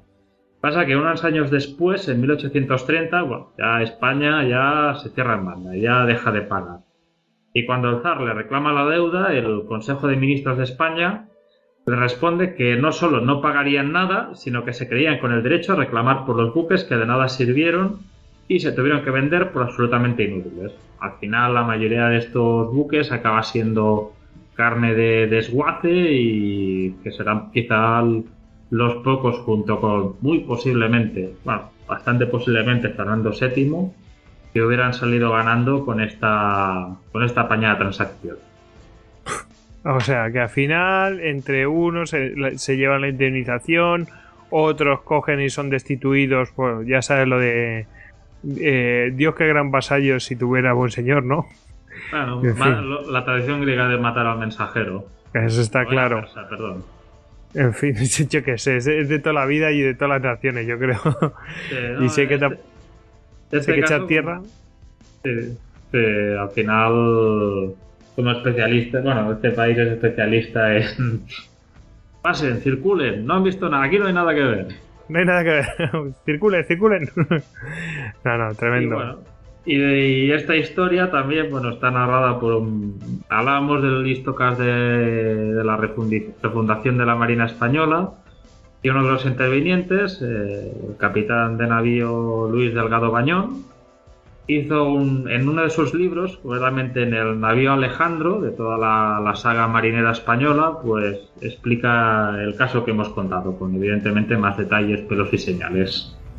Sin duda. Vamos a, recomendar la, refundación, en la refundación de la Real Armada en el siglo XVIII. Bueno, bueno, en realidad es refundación de la Armada en el siglo XVIII. Es el Istoca 21. Bueno, pues eh, ahí queda el caso de Tony, que nos acaba de, traer un caso de corrupción en el cual, bueno, pues entra directamente la corona por en medio. En este caso no fue una corrupción del, gobierno, sino del propio jefe del Estado. Bueno, pues aquí Alejandro nos ha traído, como habíamos avisado, dos de la Grecia clásica. Aquí tenemos algo de Pericles, que también era un pieza o qué? También, también, también era pieza. Y es que es que algo tengo que reprocharos y es que os habéis ido a, a corruptelas haya corrupciones muy posteriores cuando esto debió de comenzar ya por Atapuerca o, con las primeras tizas de Altamira. y es que para ir a la primera corrupción es que la corrupción ya es un clásico en, la humanidad y para eso pues deberíamos remontarnos a, la Grecia clásica, que es donde podemos ver algunos de los ejemplos más, más jugosos y divertidos. Y para ir poniéndonos en contexto, pues yo quería contaros una pequeña anécdota muy divertida que es del, del oráculo de Delfos. Para los que nos oís estaréis más familiarizados, os constará o recordaréis que el oráculo de Delfos era eh, una consulta de, índole religiosa, pero que en realidad en la Grecia clásica tenía una gran influencia sobre los griegos. ¿Hasta qué punto tendría influencia?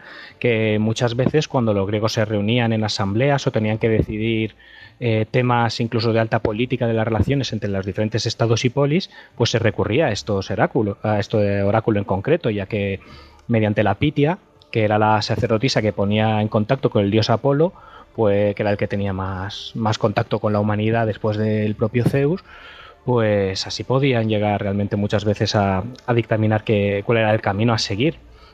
Y nos cuenta Herodoto que en el año 548 a.C., pues que el templo de Delfos pues eh, sufrió un incendio.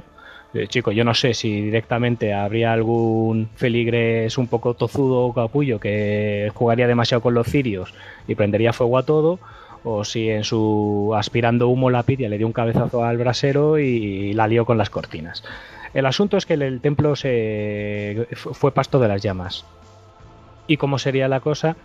que en aquellas situaciones pues se hacía lo que se hace hoy en día, pues los que llevaban el templo eh, pues buscaban que eran los eh, buscaban a quien pudiera a quien pudiera hacer la reconstrucción de él mismo mediante dádivas, mediante generaciones y mediante generosos patrimonios personales.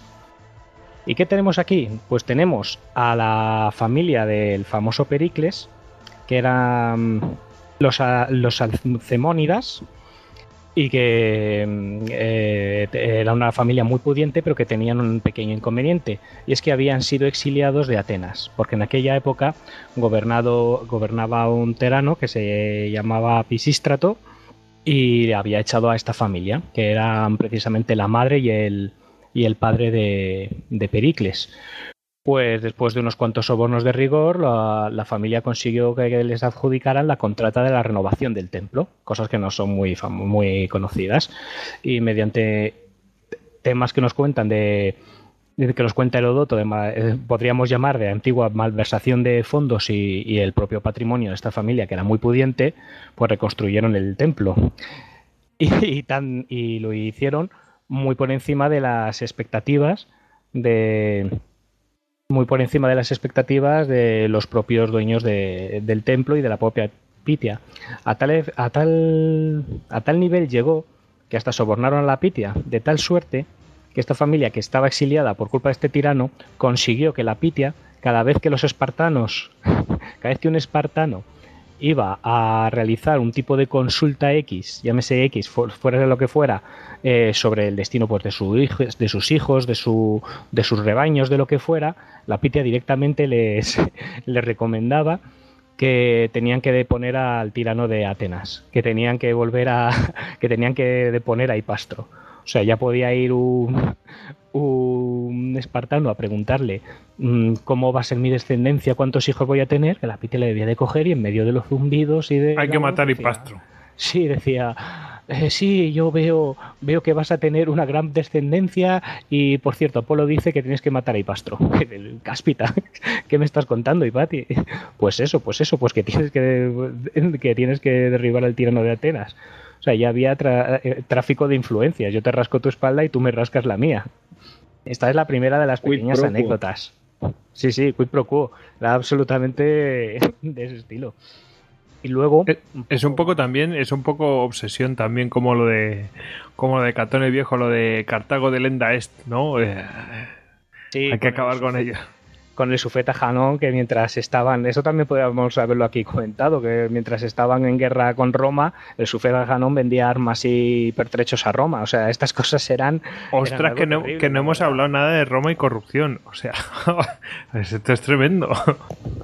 Si es que esto de la corrupción es muy clásico, si es que es un clásico. Es que la corrupción de Roma es, es un histocas en sí misma, ¿sabes? O sea, era lo que, lo que hablábamos, eh, lo que creo que lo hemos hablado alguna vez. Eh, llega un momento en que no te interesa aniquilar completamente a tu enemigo. Si lo aniquilas, si lo aniquilas completamente, eh, ¿Quién me soborna a mí?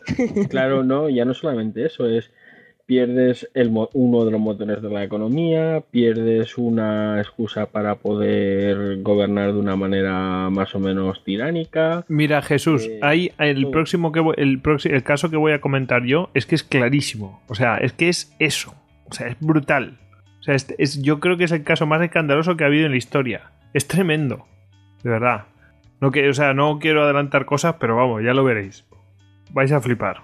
Alerta spoiler, alerta spoiler. Sí, sí. Bueno, Alex, que te hemos interrumpido.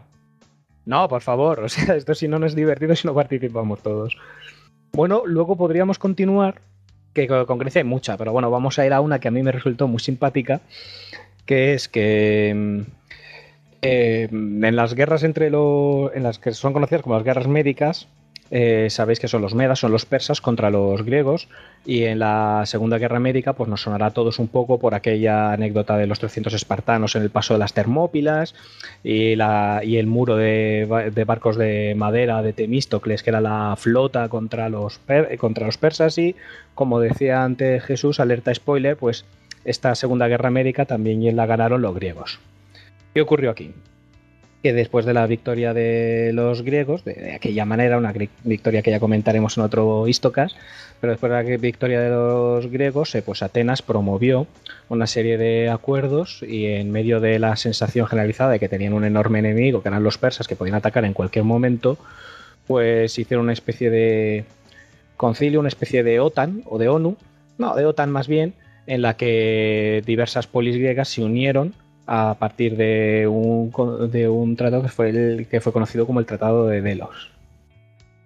En este tratado básicamente lo que venía a ser es que eh, todos iban a poner eh, todas las polis griegas, incluidas las que estaban sobre todo como antiguas eh, tributarias del imperio persa al otro lado de ya en el norte de África y estas zonas de influencia persa pues iban a poner dinero y medios para formar para tener una especie de alianza alianza panhelénica con la que oponerse a, con la que prevenir una nueva posible invasión de los persas. ¿Cuál fue la cosa? Que a medida que fue desarrollándose este, esta alianza, pues fue tomando el cariz que suelen ir tomando estas cosas. Es decir, la voz cantante que la llevaba Atenas, pues al final se hizo más que voz cantante, voz imperante. Hasta el punto de que realmente los, las demás eh, polis griegas acabaron siendo prácticamente tributarias de esta liga, de la Liga de Delos, fueron tributarias de la Liga de Delos y hasta el punto de que incluso Atenas eh, les sancionaba y los desarmaba y los invadía cuando no estaban cuando no estaban cumpliendo con los requisitos que se les imponía desde la misma Atenas. en un momento dado la situación fue bastante escandalosa hasta el punto de que ya vamos llegando a la época en que Pericles, de que, que es el hijo de los que antes hablábamos, pues es un hombre muy famoso que todos conocemos porque empezamos con la democracia, y había dos partidos, que eran el más, podríamos decir, liberal y de democracia radical, que era el de Pericles, y el de Simón. Y todos hacían básicamente lo mismo, todos barrían para casa y se trataban de llevar toda la influencia de, que les daba y todo el poder que les daba toda esta liga eh, al beneficio propio, que fue lo que sería el nacimiento del imperio marítimo de Atenas. El punto viene en que en un momento dado eh, Pericles se hace con el poder y en diversos movimientos geopolíticos eh, apoyan una revuelta de Egipto que se quiere sublevar contra el imperio persa. Y, y fracasan estrepitosamente. Arde la flota de los griegos y claro, y esto y cunde el horror entre todas las ciudades aliadas. Y ante esta situación que hace, que hace Pericles, pues ni corto ni perezoso, coge y con el pretexto de que es más fácil protegerlo en Atenas, coge todo el tesoro de la comunión de todas, estas de, todas estas polis que está situado en Delos y se lo lleva para Atenas bajo la, bajo la premisa de que es más difícil defenderlo en Atenas. Se lleva todo el tesoro que es una barbaridad en talentos, que es un fortunón inimaginable. Y casualmente cosas de la vida es cuando empieza el florecimiento de la famosa Atenas, que había sido quemada dos veces y de repente pasa un poco como con Augusto. Atenas se reviste de mármol. Empieza a aparecer el Ágora, empieza a aparecer la famosa Atenea de Fides, empiezan a aparecer toda la maravillosa Grecia clásica que ha llegado hasta nuestros días. Evidentemente, eh, la ciudad se va colmando de eh, filósofos, de albañiles y de, artesanos del, más alto nivel, muy capacitados, pues porque de repente el dinero está fluyendo. Empiezan a aparecer las subvenciones para ir al teatro gratis, empiezan a construirse teatros, empiezan a, dar subsidios, empiezan a darse derechos a los tetes, que eran dentro de que era una democracia en la que solo podían participar los que son ciudadanos de diferentes condiciones, de la más alta nobleza hasta los, los tetes, que eran la chusma, que eran los remeros de la famosa flota, pues de repente empezaba a haber ahí una gran cantidad de dinero que en realidad todos sabían de dónde aparecía, pero nadie podía, nadie podía saberlo. Hasta tal punto que en un momento dado eh, se somete a asamblea para nominarlo al ostracismo, que es una forma de exiliar, a, que es el exilio de un cargo político con, con previstas de que pudiera convertirse en un tirano y era una forma de defenderse de la ciudad griega, la ciudad de Atenas, de posibles tiranos. Entonces ha convocado una asamblea, se acusaba a la persona de que quien tenían indicios de corrupción y los ciudadanos votaban y si votaban se le, se le, daba, se le condenaba al ostracismo que lo alejaban de todos los asuntos públicos de, la ciudad, que es lo que le había pasado a sus padres. Total, que Tucídides, que no es el historiador, sino que digamos que era en el momento el sucesor de Simón, del partido más conservador, pues eh, hace una arenga en la que exhorta al pueblo a condenar a Pericles, porque no solo se ha llevado todo el tesoro de Delos, sino que le acusa de malversación por todas las cosas que se están haciendo por toda Grecia, que evidentemente ese dinero no sale de por toda Atenas, que evidentemente ese dinero no sale exclusivamente de, los bolsillos de los atenienses, se lo están básicamente robando de las contribuciones más impuestas que dadas a, a la Liga de Delos y que es un dinero previsto para fines militares, para fines de autodefensa, no para construir el Partenón y, y, teatros y calzadas y, y templos, etcétera.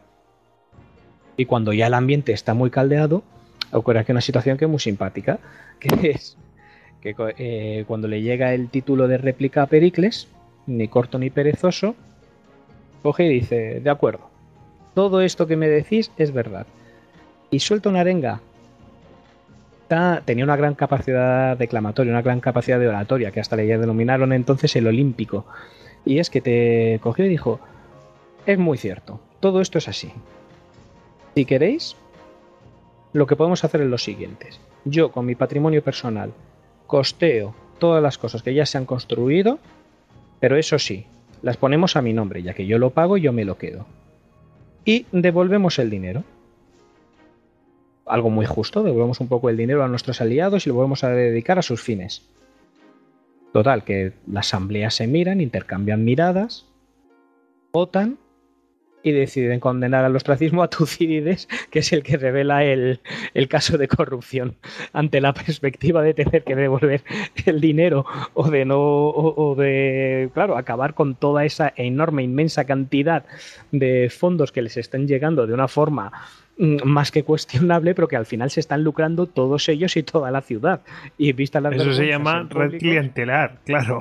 Exactamente, es que como todos están metidos en el ajo, a la hora de que les están señalando y están diciendo, os estáis quitando con el dinero de todos, pues todos se rasgan las vestiduras y todos dicen, ¿quién ha hecho esto? ¿Qué falta de honor? Los dioses castigan estas cosas, esto es algo terrible. Entonces dice el, el que lo está llevando todo, que es Pericles, coge y dice básicamente, muy bien, de acuerdo, pues nada, lo devolvemos lo devolvemos y yo, y yo pongo de mi dinero las cosas que ya se han construido, las ponemos a mi nombre, son de mi propiedad entonces, puesto que las pago yo, y volvemos a lo andado.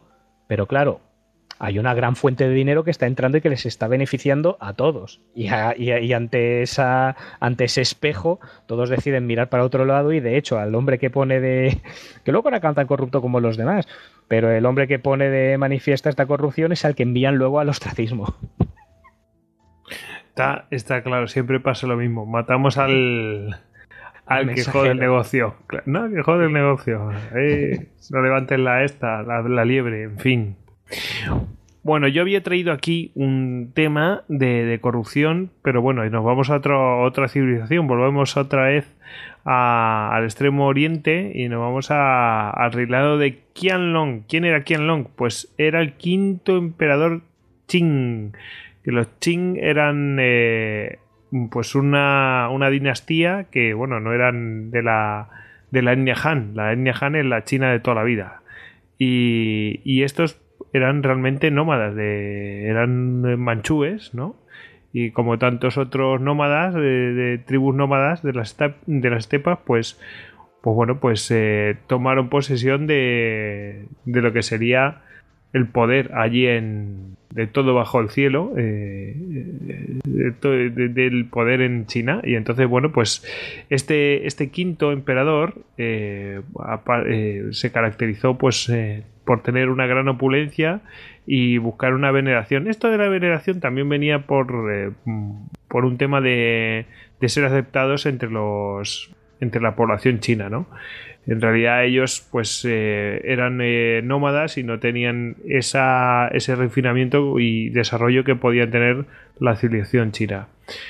Bueno, mm, esto va a ser interesante el tema de la veneración porque, mm, claro, ese contagio de la opulencia lo único que va a crear es corrupción y, el tema de la veneración absoluta pues va, va a crear una incapacidad para avisar al emperador de, lo que está sucediendo en la realidad sobre sus territorios. Y, bueno, aquí tenemos el caso, por ejemplo, eh, de los funcionarios. Eh, ser un alto funcionario, el máximo grado de funcionario, requería tres exámenes terribles. O sea, si hacías eso ya te habías colocado, pero claro, requería una preparación brutal y mucho apoyo externo. Entonces, todos los favores que le habían hecho durante años para que un, un, chino consiguiera llegar a ser alto funcionario y superar esos tres exámenes durante muchos años, que necesitaban que, que invirtieran en él y tal, luego, claro, los que invertían en él esperaban que se lo pagaran. Y, por supuesto que se lo pagaba, pero claro, ¿cómo se lo pagaba? Pues con corruptelas, con historias de estas, o sea que era, era una, una pescadilla que se muerde la cola. Luego además, mm, eh, había una, claro, esto si se había invertido tanto en la creación de estos altos funcionarios, estos funcionarios buscaban que pues proteger su negocio y cómo lo protegían pues creando una, una burocracia tan en tan enorme y tan estricta que no había mm, manera de coger y, ser entendida por otros funcionarios que estaban de menor rango que estaban en provincias. ¿Qué pasaba con, con ese tema? Pues que esos funcionarios que estaban en provincias siempre tenían que recurrir o pagar o, sobornar a estos altos funcionarios. Eh, bueno, pues eh, eso era una cosa tremenda. Es decir, al final todo se tenía que centralizar por ahí y no había, no era nada operativo. Eh, luego además había otro tipo de cosas, que había unas recaudaciones que eran reales y otras que no lo eran porque no porque ya no eran necesarias se cobraban impuestos que, ya no tenían ningún tipo de sentido. Eh, pero se seguían cobrando porque sí porque se tenían que cobrar. Y, bueno y tampoco se aclaraban qué tipo de mm, cuáles eran los ingresos mm, propios de las recaudaciones para el emperador y para cuáles para los funcionarios. Es decir el bolsillo era el mismo y claro imagínate lo que se podía liar ahí. Eh, encima se agravaba con. se agravó el tema con la bajada de sueldos. A los funcionarios entró un poco en crisis el, la propia dinastía, se bajaron los sueldos a los funcionarios. ¿Y qué hicieron los funcionarios? Pues joder, si habían, les había costado tanto llegar hasta donde había llegado, ellos no iban a bajar su nivel de vida ni nada de eso. Entonces completaban su sueldo con el dinero recaudado.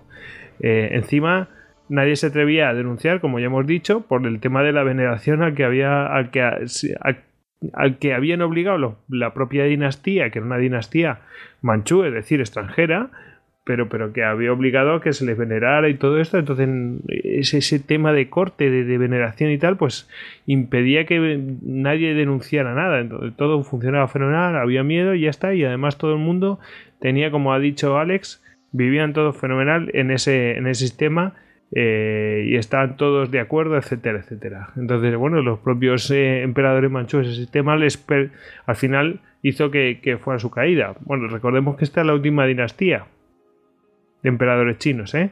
Pero bueno, todavía va, queda, queda un, siglo para, para, que lleguemos a eso. Bueno, y vamos a hablar, este es el reinado de Qianlong, pero esto lo que he contado ya he visto que es una cosa bastante terrible para, un dominio de tantas personas, pero vamos a hablar ya el colmo de los colmos. Vamos a hablar de He Seng, que era un funcionario y fue un capricho del emperador Qianlong. Este, este capricho, bueno, pues era un militar, eh, nada brillante, pero fue un capricho de este señor, eh, del emperador Qianlong. Y bueno, He pues eh, fue el ojito derecho de, él y lo mandaron a hacer una campaña. Eh, creo que lo mandaron a Gansu. ¿sí? Lo tenía por aquí apuntado. Sí, lo mandaron a Gansu en 1781 y fue tan incompetente, tan incompetente que no hubo otra que coger y llamarlo a la, corte otra vez de nuevo para quitarlo de en medio. Eh, por lo inútil que era. Hay que decir que China en esa, en esa época tenía una serie de insurrecciones por parte de, de un grupo llamado Loto Blanco. Y este tío era tan incompetente que lo, que lo llamaron otra vez a corte. Pero lejos de destituirlo, eh, lo que hicieron fue, lo que hizo el emperador fue ponerlo en un puesto predominante donde el tío, bueno, pues eh, estableció una red de enchufados, eh, algunos de ellos pagados a sueldo, para crear una verdadera red clientelar y de corrupción con la cual empezó a dominar y ya, ya, no es que estuviera en una posición buena, es que realmente estableció un dominio sobre toda la corte y bueno, imaginaos la corrupción que, ya eh, se, llegó, se llegó ahí.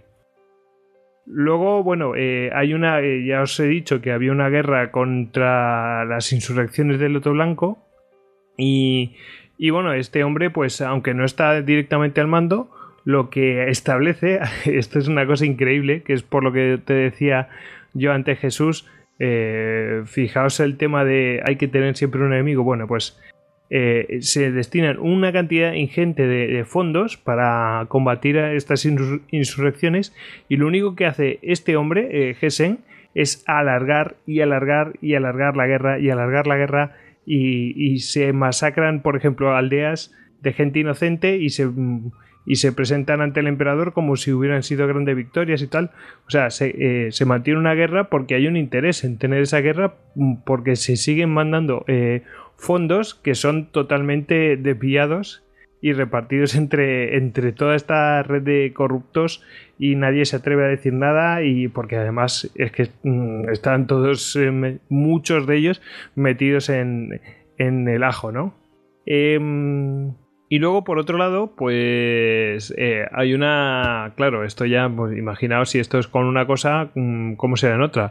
Vosotros sabéis que hay una serie de, canales que, que, unen los distintos ríos de China, por lo cerca de su, desembocadura, y bueno, que realmente es un prodigio de, obra de ingeniería. Bueno, pues eh, para mantener esos canales mm, hace falta un mantenimiento. Pues se destina una cantidad de dinero para, para de fondo de fondos para mantener esos canales que se malversaban. En la época de Geseng se empezaron a malversar todos esos fondos. Eh, bueno, ya veremos después las consecuencias que va a tener, pero, pero vamos, eh, ya digo que de mantenimiento cero patatero. ¿eh?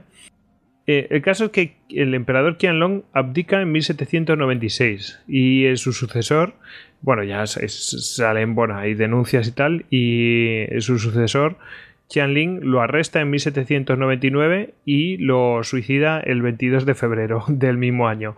Y digo lo suicida porque, bueno, le dieron le, ofrecieron una muerte horrible con torturas, etcétera, y despedazado.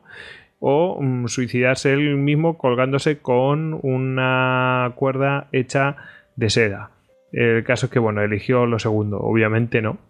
Y bueno, para, que os hagáis la idea de. Esto es una cosa realmente monstruosa, para que os hagáis la idea de lo que fueron los años en el poder, que fueron 24, de, 24 años de corrupción y de poder de este Gesen. Solamente lo que tenía él, ¿eh? ya no hablamos del resto de, secuaces y tal. Bueno, para que se. Fijaos, ¿eh? 3.000 habitaciones en sus fincas y mansiones, 32 kilómetros cuadrados de tierra, 42 sucursales bancarias, 75 sucursales de prestamista, 60.000 taeles, taeles que es eh, como si fuera la moneda de aquella época de oro y cobre aleado, 100 grandes lingotes de oro puro, 56.600 eh, lingotes de plata medianos, 9 millones de pequeños lingotes de plata, 58.000 libras o kilos de moneda extranjera. Fijaos, 58.000 libras de moneda extranjera, me parece alucinante. Qué barbaridad. Es una locura, fijaos. Luego dice... Ese tío, ese tío es, hoy en día sería multimillonario, ¿eh? Pero multimillonario. Es que, para que, es que fijaos, el, luego voy a dar una, una magnitud que, que, os va a dejar flipados. O sea, porque esto no lo dimensionamos bien, pero cuando os dé la magnitud final vais a alucinar.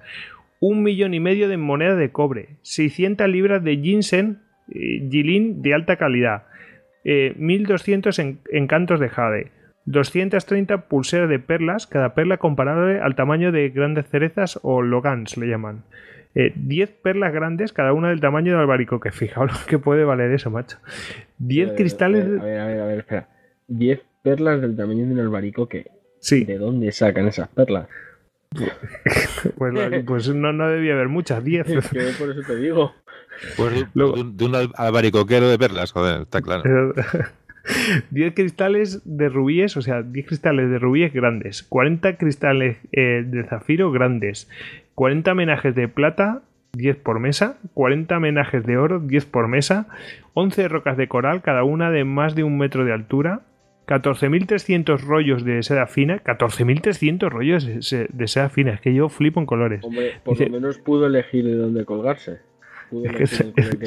Hombre, bueno, y ahora verás y tanto, y cómo vestirse.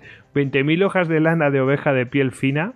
Eh, vamos, las pieles, ¿no? De, es tremendo. 550 pieles de zorro, 850 pieles de perro mapache o ya, también llamado tanuki, alguno le sonará del, del famoso Super Mario 3. Eh, 56.000 pieles de oveja y vacuno de espesor variable, 7.000 conjuntos de ropa fina para cualquier estación, es que es alucinante, 36, no, 361.000 eh, vasijas de bronce y estaño, eh, jarrones o vasijas de bronce y estaño, 100.000 vasos de porcelana hechos por maestros famosos. O sea, 100.000 vasos de porcelana. Estamos locos, tío. Es que yo flipo en colores. y luego, fija. Es que claro, claro. Es que el problema de un, corrupto cuando es, un corrupto hortera. O sea, ya, ya es. Ya el, sube el nivel a un punto ya que, lo que estás contando es eso, es ya la acumulación por la acumulación. Pero es que tú fíjate, es, fíjate. como tener un miro en el, en el retrete. No sé si pues casi, casi, mira, 24 pues camas de oro macizo altamente decorados. O sea, ya no es que fueran de. O sea, fíjate, de oro macizo las camas. No a piezas, no, no. De oro macizo las camas y cada una de ellas con ocho. Mm, eh, mm, eh, eh, ocho piedras de diferente tipo. De piedras preciosas, me refiero. 460 relojes europeos de alta calidad. Esto es por colección ya. Yo. y luego tenía, a su, a su sueldo tenía 606 funcionarios y 600 mujeres en su harén. Y para que esto es lo que os quería dimensionar. Fijaos lo que, lo que era este hombre, o sea, lo, que había robado durante 24 años, para que lo dimensionéis. En total hacían 1.100 millones de taeles, que era la de plata, que era la moneda, y esos 100, claro, eso no, no, lo podemos dimensionar, pero vamos, para que os hagáis la idea, son el equivalente a los ingresos del gobierno imperial Qin durante 15 años. O sea, gobernó durante, o sea, tuvo el poder durante 24 y tenía en su poder lo que, lo que es el equivalente a 15 años del todo el gobierno chin en ingresos. Es que es alucinante. Robot. Era, personaje, ¿no? Es que es una cosa impresionante. es una enfermedad, una enfermedad. Lo mejor de. Bueno, lo mejor. Eso es lo que tenía. Porque, claro, o sea, gobernó durante 24. Acumuló, digamos, el equivalente a 15 años pero durante esos 24 años el tío tuvo que pagar a sus sirvientes el mantenimiento de las casas, el, o sea, y, que, no es que, no es que viviera como una rata sin, sin gastar un, solo tael para ir acumulando, no, no, no, o sea, y estoy seguro de que el, nivel de vida que mm, tendría, el, el, tren de vida, el despilfarro que, que, que estaría viviendo en su día a día, tampoco iba a ser manco. Y sus, y sus secuaces, ¿eh? que luego vienen sus secuaces, que son lo que cobrarían esos, o sea, que son unos piezas. Bueno, ya para que, para que veáis las consecuencias, que todo esto, bueno, sí lo ha robado, etcétera, no sé cuántos, pero para que veáis las consecuencias que puede traer eh, ese, tipo de corrupción, eh, mm, ¿os acordáis que os dije que, bueno, que no, que habían malversado los fondos de los canales. Bueno, pues eh, con él empezaron se empezaron a malversar los, los, fondos del mantenimiento de los canales del Gran Canal, que le llaman, de China. Y bueno, pues en 1855 se produce la gran inundación del, río Amarillo, destruye la sección norte del Gran Canal y cambia su curso, el, río Amarillo, y, pero cambia su curso de tal manera que, en una, distancia cambia su curso para que se desvía tanto como de, Burdeos a Lejabre. O sea, es como de, de Burdeos al, Canal de la Mancha. Para que os hagáis la idea de, la burrada que ha, cambiado de curso. Y mm, he intentado encontrar eh, cifras de víctimas, pero yo creo que entonces, que era el siglo XVIII, finales del siglo XVIII, realmente no podían medir y por eso no encontrado cifras de víctimas. Pero mm, lo equivalen a la inundación que hubo en 1931 en el, del mismo del río Amarillo y se habla de entre 145.000 y 4 millones de, muertos. No se habla de, de, heridos ni nada de eso. Se habla de entre 145.000 muertos y 4 millones. O sea, fijaos, si eso en el siglo XX no se puede medir con exactitud, imaginaos en el siglo XVIII. Es decir, estamos hablando de, mm, verdaderas animaladas de, por culpa de, verdadera corrupción y de gente que se está embolsando el dinero alegremente.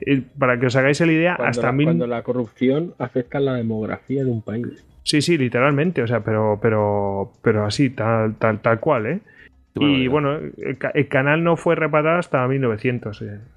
En fin, pues para que veáis lo que, que la corrupción, como decís vosotros, no es una cosa de un tío puntual porque se institucionaliza, se, extiende en la sociedad, todo el mundo vive de ello y, y, al final eso se extiende a lo largo del tiempo y eh, de todo el territorio. Y bueno, no es una cosa aislada. ¿eh? O sea, que todos vivían de eso y los propios funcionarios vivían de eso y el que no podía, aunque lo queramos, aunque queramos de, mm, quitarles hierro, pero es que no hay manera. En fin. Bueno, Tony, nos vas a contar una de, de Richelieu. Ya antes estábamos con Talleyrand, Talleyrand, perdón, y ahora tenemos una de Richelieu, anterior, pero vamos, otra pieza. Hoy que no tenemos a don Javier Veramendi, me puedo despachar a gusto con los franceses. Y bueno, vamos a hablar aquí del cardenal Richelieu, el famoso, que la mayoría conocemos como el malo de las películas de D'Artagnan y los tres mosqueteros, y un hombre que para el general de Gaulle es el padre del Estado moderno francés. Pero bueno, aparte de esto, es una persona que irá acumulando durante su vida beneficios eclesiásticos, tierras y cargos que le dejan a su muerte una fortuna estimada en 20 millones de libras, que su sucesor posterior, Mazarino, se encargará de doblar unos años más tarde. ¿Cómo conseguía el dinero? Pues bueno, aparte de vender cargos, eh, cargos que él mismo generaba y así, pues en base a nombramientos que tenía, como por ejemplo el de Gran Maestro y Superintendente General de la Navegación y el Comercio lo cual le permitía recibir parte de los derechos de anclaje de los barcos, tanto de la orilla mediterránea como de la orilla atlántica o del canal, así como un porcentaje de lo que se recuperaba de naufragios y confiscaciones de contrabando. Iban todo a su bolsillo directo. Eso sí, en ese mismo cargo también hay que decir que, como cosa buena, colaboró a la expansión de la Marina francesa y a la creación de las grandes compañías que gestionaban las posiciones francesas en Canadá o en el Caribe. Hay que decir que es un hombre que, bueno, piensa siempre en el dinero y hay la anécdota que, bueno, cuando el duque de Guisa quiere renunciar a unos ingresos eclesiásticos para casarse con la princesa de Gonzaga, el cardenal Richelieu le dice, piense seriamente el asunto. Usted tiene 400.000 libras de ingresos en beneficios y aceptará perderlos por una mujer, cuando otros consentirían perder 400.000 mujeres para conservar estas rentas. Hombre siempre pensando en el bolsillo. Hay que decir que, bueno, eh, posteriormente, bueno, cuando él muere, eh, y cuando es coronado Luis XIV, eh, este rey reunirá a algunos jueces y auditores que examinarán las cuentas del cardenal, verán que hay múltiples malversaciones y chanchullos, y el rey aprovecha para imponer a los herederos de Richelieu una, lo que llamaríamos ahora una regularización fiscal de 500.000 libras, que se une a otras que previamente había impuesto su antecesor Luis XIII en los últimos meses de su reinado. Este dinero que se recupera, pues el libro que leía decían que era blanqueado por el Estado y volverá de nuevo a la tesorería, a los fondos del, propio rey. ¿no? espera que ese dinero pueda ser aprovechado por otro cardenal que también era bastante apañado, que era Mazarino. Y así vemos como parece que el eterno ciclo de corrupción sigue rodando.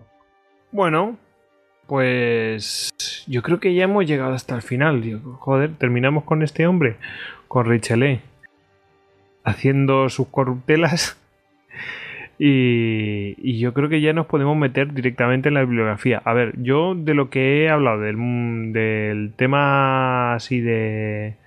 Pues eh, de Qianlong, pues mm, yo siempre recomiendo mi Biblia, que le llamo. Mi Biblia de, de mundo chino, pues bueno, el mundo chino se llama de Jack Gernet, que además tiene una hermosísima y maravillosa. un índice al final en el cual puedes buscar por temáticas, por palabras y bueno, ah, la verdad es que la parte de corrupción está llenita. El que haya visto mi Twitter lo habrá visto. Así que esa es mi recomendación. De vosotros que, de recomendaciones que tenéis, tú tenías aquí una, Jesús, ¿no? Sí, yo tengo un, libro de Enrique Cirules.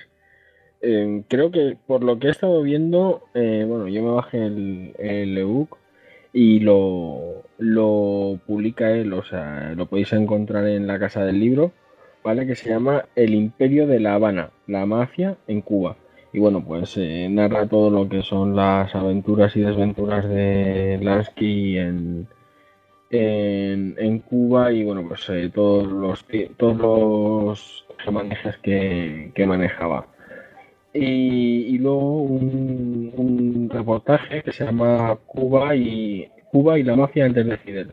Y bueno, yo lo, lo podéis ver en, en YouTube. Te he dejado ahí el, enlace para que luego, bueno, pues, si ves que, que, puede ser interesante, lo, lo pongas en, en el post.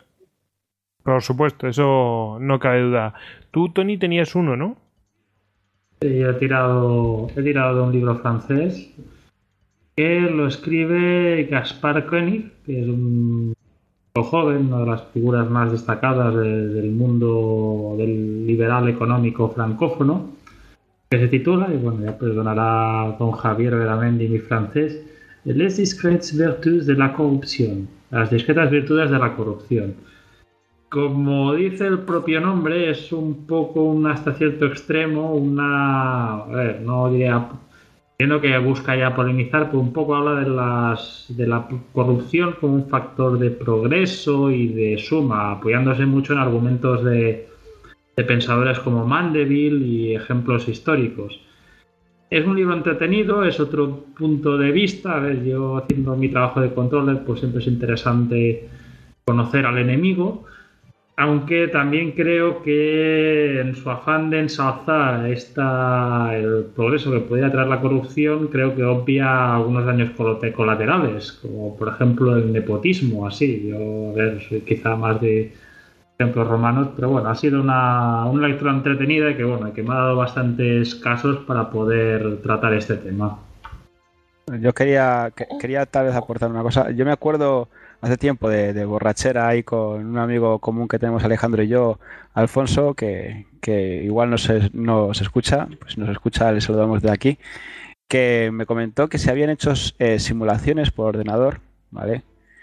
Eh, de pequeñas aplicaciones que consumían o conseguían sus propios recursos y otras aplicaciones que consumían los recursos de esas aplicaciones que obtenían sus propios recursos.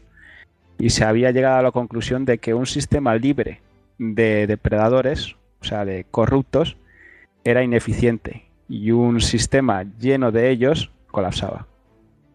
Hay que dar eso. Es que es, como. Hay, hay quien interviene, o sea, hay quien, quien define la, la corrupción o, la compara con, con la, la, grasa que puedes meter en un, en un sistema, ¿no? O sea, hay veces que, bueno, pues que un poquito de, de grasa en los, en los engranajes sirve para, para eso, para, para, lubricar, ¿no? Y que todo vaya un poquito más, más rodado y de una manera más, más suave. yo que sé, por ejemplo, eh, eh, recortar eh, tiempos de tiempos de espera o, cosas así, bueno, pues digamos que se puede llegar a, entender o, que son casos en los que, pues lo que dices tú, ¿no? Que esa, esa corrupción o esos o esos depredadores sirven para hacer que el, que el sistema en su conjunto sea, sea algo más eficiente. Hay, un libro hay un libro que a mí me, resultó muy simpático, muy divertido de leer, aunque no, no lo comparta como lo escribe, pero se titulaba, no recuerdo el nombre, pero se titula Aprenda de la Mafia y lo escribe un exconvicto que por lo visto fue condenado por, por, por pertenencia a la mafia y que, había y que había vamos había toreado en las mejores plazas y a lo largo de todo el libro que venía a hacerte similitudes entre el mundo empresarial y el mundo de la mafia te venía a decir básicamente que los huecos de la sociedad que no son rellenados por que no son cogidos por satisfechos por la las demandas que no son satisfechas por los engranajes legales sociales que son los, los donde se mueve la mafia y donde va cubriendo una cierta cantidad de necesidades que de otra forma se quedarían descubiertas.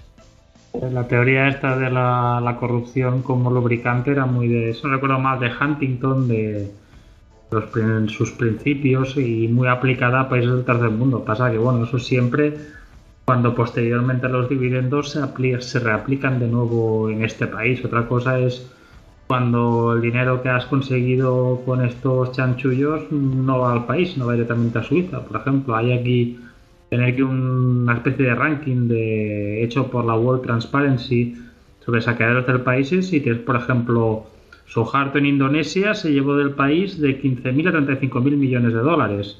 Marcos eh, de Filipinas de 5 a 10 mil millones. Mobutu de Zaire 5 mil millones. Y de Mobutu había una frase, el libro comentaba una frase muy buena, que cuando en un libro que hablaba de ese país, que decía, cuando Mobutu pedía al primer ministro, deme un millón, este decía al gobernador del Banco Central, el presidente pide dos millones. Y el gobernador del banco pedía de Suiza tres millones. Eso es como, como el del chiste. Dos millones para ti, dos millones para mí y un millón para que pinte el chino. A mí me ha recordado un poco la peli esa de Casino, lo del desgaste de dinero. No sé si os acordáis, que todo el mundo se iba quedando con billetes de camino a la caja. Sí, sí. Cierto, cierto. Gran peli. La, frase era, ¿cómo? ¿Me estás diciendo que alguien roba el dinero que nosotros robamos? De tal manera, como, Mobutu, yo no, yo no creo que, ese estudio estuviera bien, bien hecho, porque mientras has dicho que cuánto se llevaron, cuánto se llevó eh, que su Harta se llevó 15.000, Marcos eh, se llevó 5.000. Con Mobutu debieron contar los que había dejado. Mobutu de pagarle de comer aparte. Bueno, ¿quién tiene más aquí eh, más bibliografía? tú, José Carlos, de para todo esto de anual, ¿dónde, ¿dónde recomiendas ir? Estaba buscando el libro, fíjate, me buscando el libro, era un libro de era, que era Juan Pando, era el que lo decimos en el programa, pero no, me acuerdo. Lo he estado buscando y no, lo he encontrado por aquí. Debe ser que lo tengo en, otro sitio y no, lo he encontrado. Es un pues libro que se llama Juan Pando. Ah, ahora, ahora, lo, busco yo también y podemos mirar. Eh, Rodrigo, ¿tú cuál le aconsejas? Bueno, yo no, me cansaré de aconsejar el maravilloso libro de Iván Morris, El mundo del príncipe resplandeciente. Una joyita que tendría que estar en todas las bibliotecas. Y he encontrado buscando en Google uno que le he echado el ojo y me, da miedo decirlo, no vaya a ser que me lo quiten o que suba el precio. es Nagaoka de Ellen Van Goethen. Eh, está en el Google Books las primeras páginas y la verdad es que tiene una pintaca, pero el precio echa para atrás. Son unos 150 euros ejemplar más barato. Ahí queda eso. Es una inversión, es como un cuadro. ya he invertido demasiado, que tengo unos estribos y no sé montar a caballo. Estribos comprados en Japón, son estribos especiales, no sé, y antiguos. No, no, son, estribos comprados en Londres, pero son estribos japoneses. Eso, eso, eso es. Bueno, pues ahora ya solo te queda comprar el caballo. Pero tiene que ser japonés también, si no, no. A ver, tengo el título del libro de Juan Pablo. Sí, yo ¿Tú también? Lo, lo, digo, yo que hace mucho, mucho no hablo. Eso. Eh, es, de, es de Juan Pando, el autor, y es Historia Secreta de Anual. No sé si se podrá encontrar tampoco, pero no lo sé, no lo sé. Este es un poquito un libro que, que me basé un poco para, bueno, alguno más, pero este es un poquito que está, está bien resumido, está muy bien documentado. Y bueno, este puede ser un buen, un buen libro para, para enterarse de la historia, aunque ya digo, eh, escuchando el podcast de Histocas eh, también, también ayuda. En fin, esto es lo que hay. Y mm, yo, yo no agregaría la gran aventura de los griegos de Jorge Negrete y luego recomendaría, pues como siempre, recomiendo eh, eh, liarse a comprar cada vez que te apetezca todas las revistas estas de historia que siempre vienen artículos de la Grecia clásica y en concreto para la corrupción el número 154 de Clio, que tiene unos artículos muy divertidos. Aunque no solo compartir muchas cosas. Claro que sí. Eso, eso es una llamada para pagar en vez ya. bueno, eh, yo no me resisto para acabar eh, recomendar otro un videojuego que siempre estamos recomendando videojuegos últimamente y yo creo que podemos recomendar el de Trópico o vamos la saga de Trópico que es un clasicazo sobre dictaduras bananeras y tal pues yo creo que es ideal aparte de que hay otros muchos eh, rollo ¿cómo se, cómo se llaman estos de Vice City el GTA no que va de toda esa vida, ¿no? Oculta. En fin, bueno, recomendamos esos y bueno, nos vamos a despedir ya. Así que despedimos a Tony, arroba Lord Cirencester en Twitter, a Jesús, arroba Bucaner en Twitter. Despedimos también a Alex, arroba Alejandro HDZ en Twitter. Y despedimos a José Carlos, que ha vuelto eh, de esa historia de España que hace con Memorias de un Tambor. Ya sabéis, lo podéis encontrar en Twitter, arroba Memorias Tambor y en su web memoriasdeuntambor.com y a Rodrigo, arroba rodericus barra baja rex. Ya sabéis que a todos nosotros nos podéis encontrar en istocast.com, en Twitter, en Facebook, en Google Plus y en Pinterest. Así que chicos, ahora a despedirse. Oye, se, me ha hecho un poco corto, ¿eh? Hemos hablado poco de España hoy, ¿eh? eh poco, pero dentro de 50 años, dentro de más. cuando tengamos 70, cuando tengamos 70 años, hacemos un Histocast, pero de, de la actualidad. Cuando esto que está pasando esté, esté documentado, esto va a ser la bomba.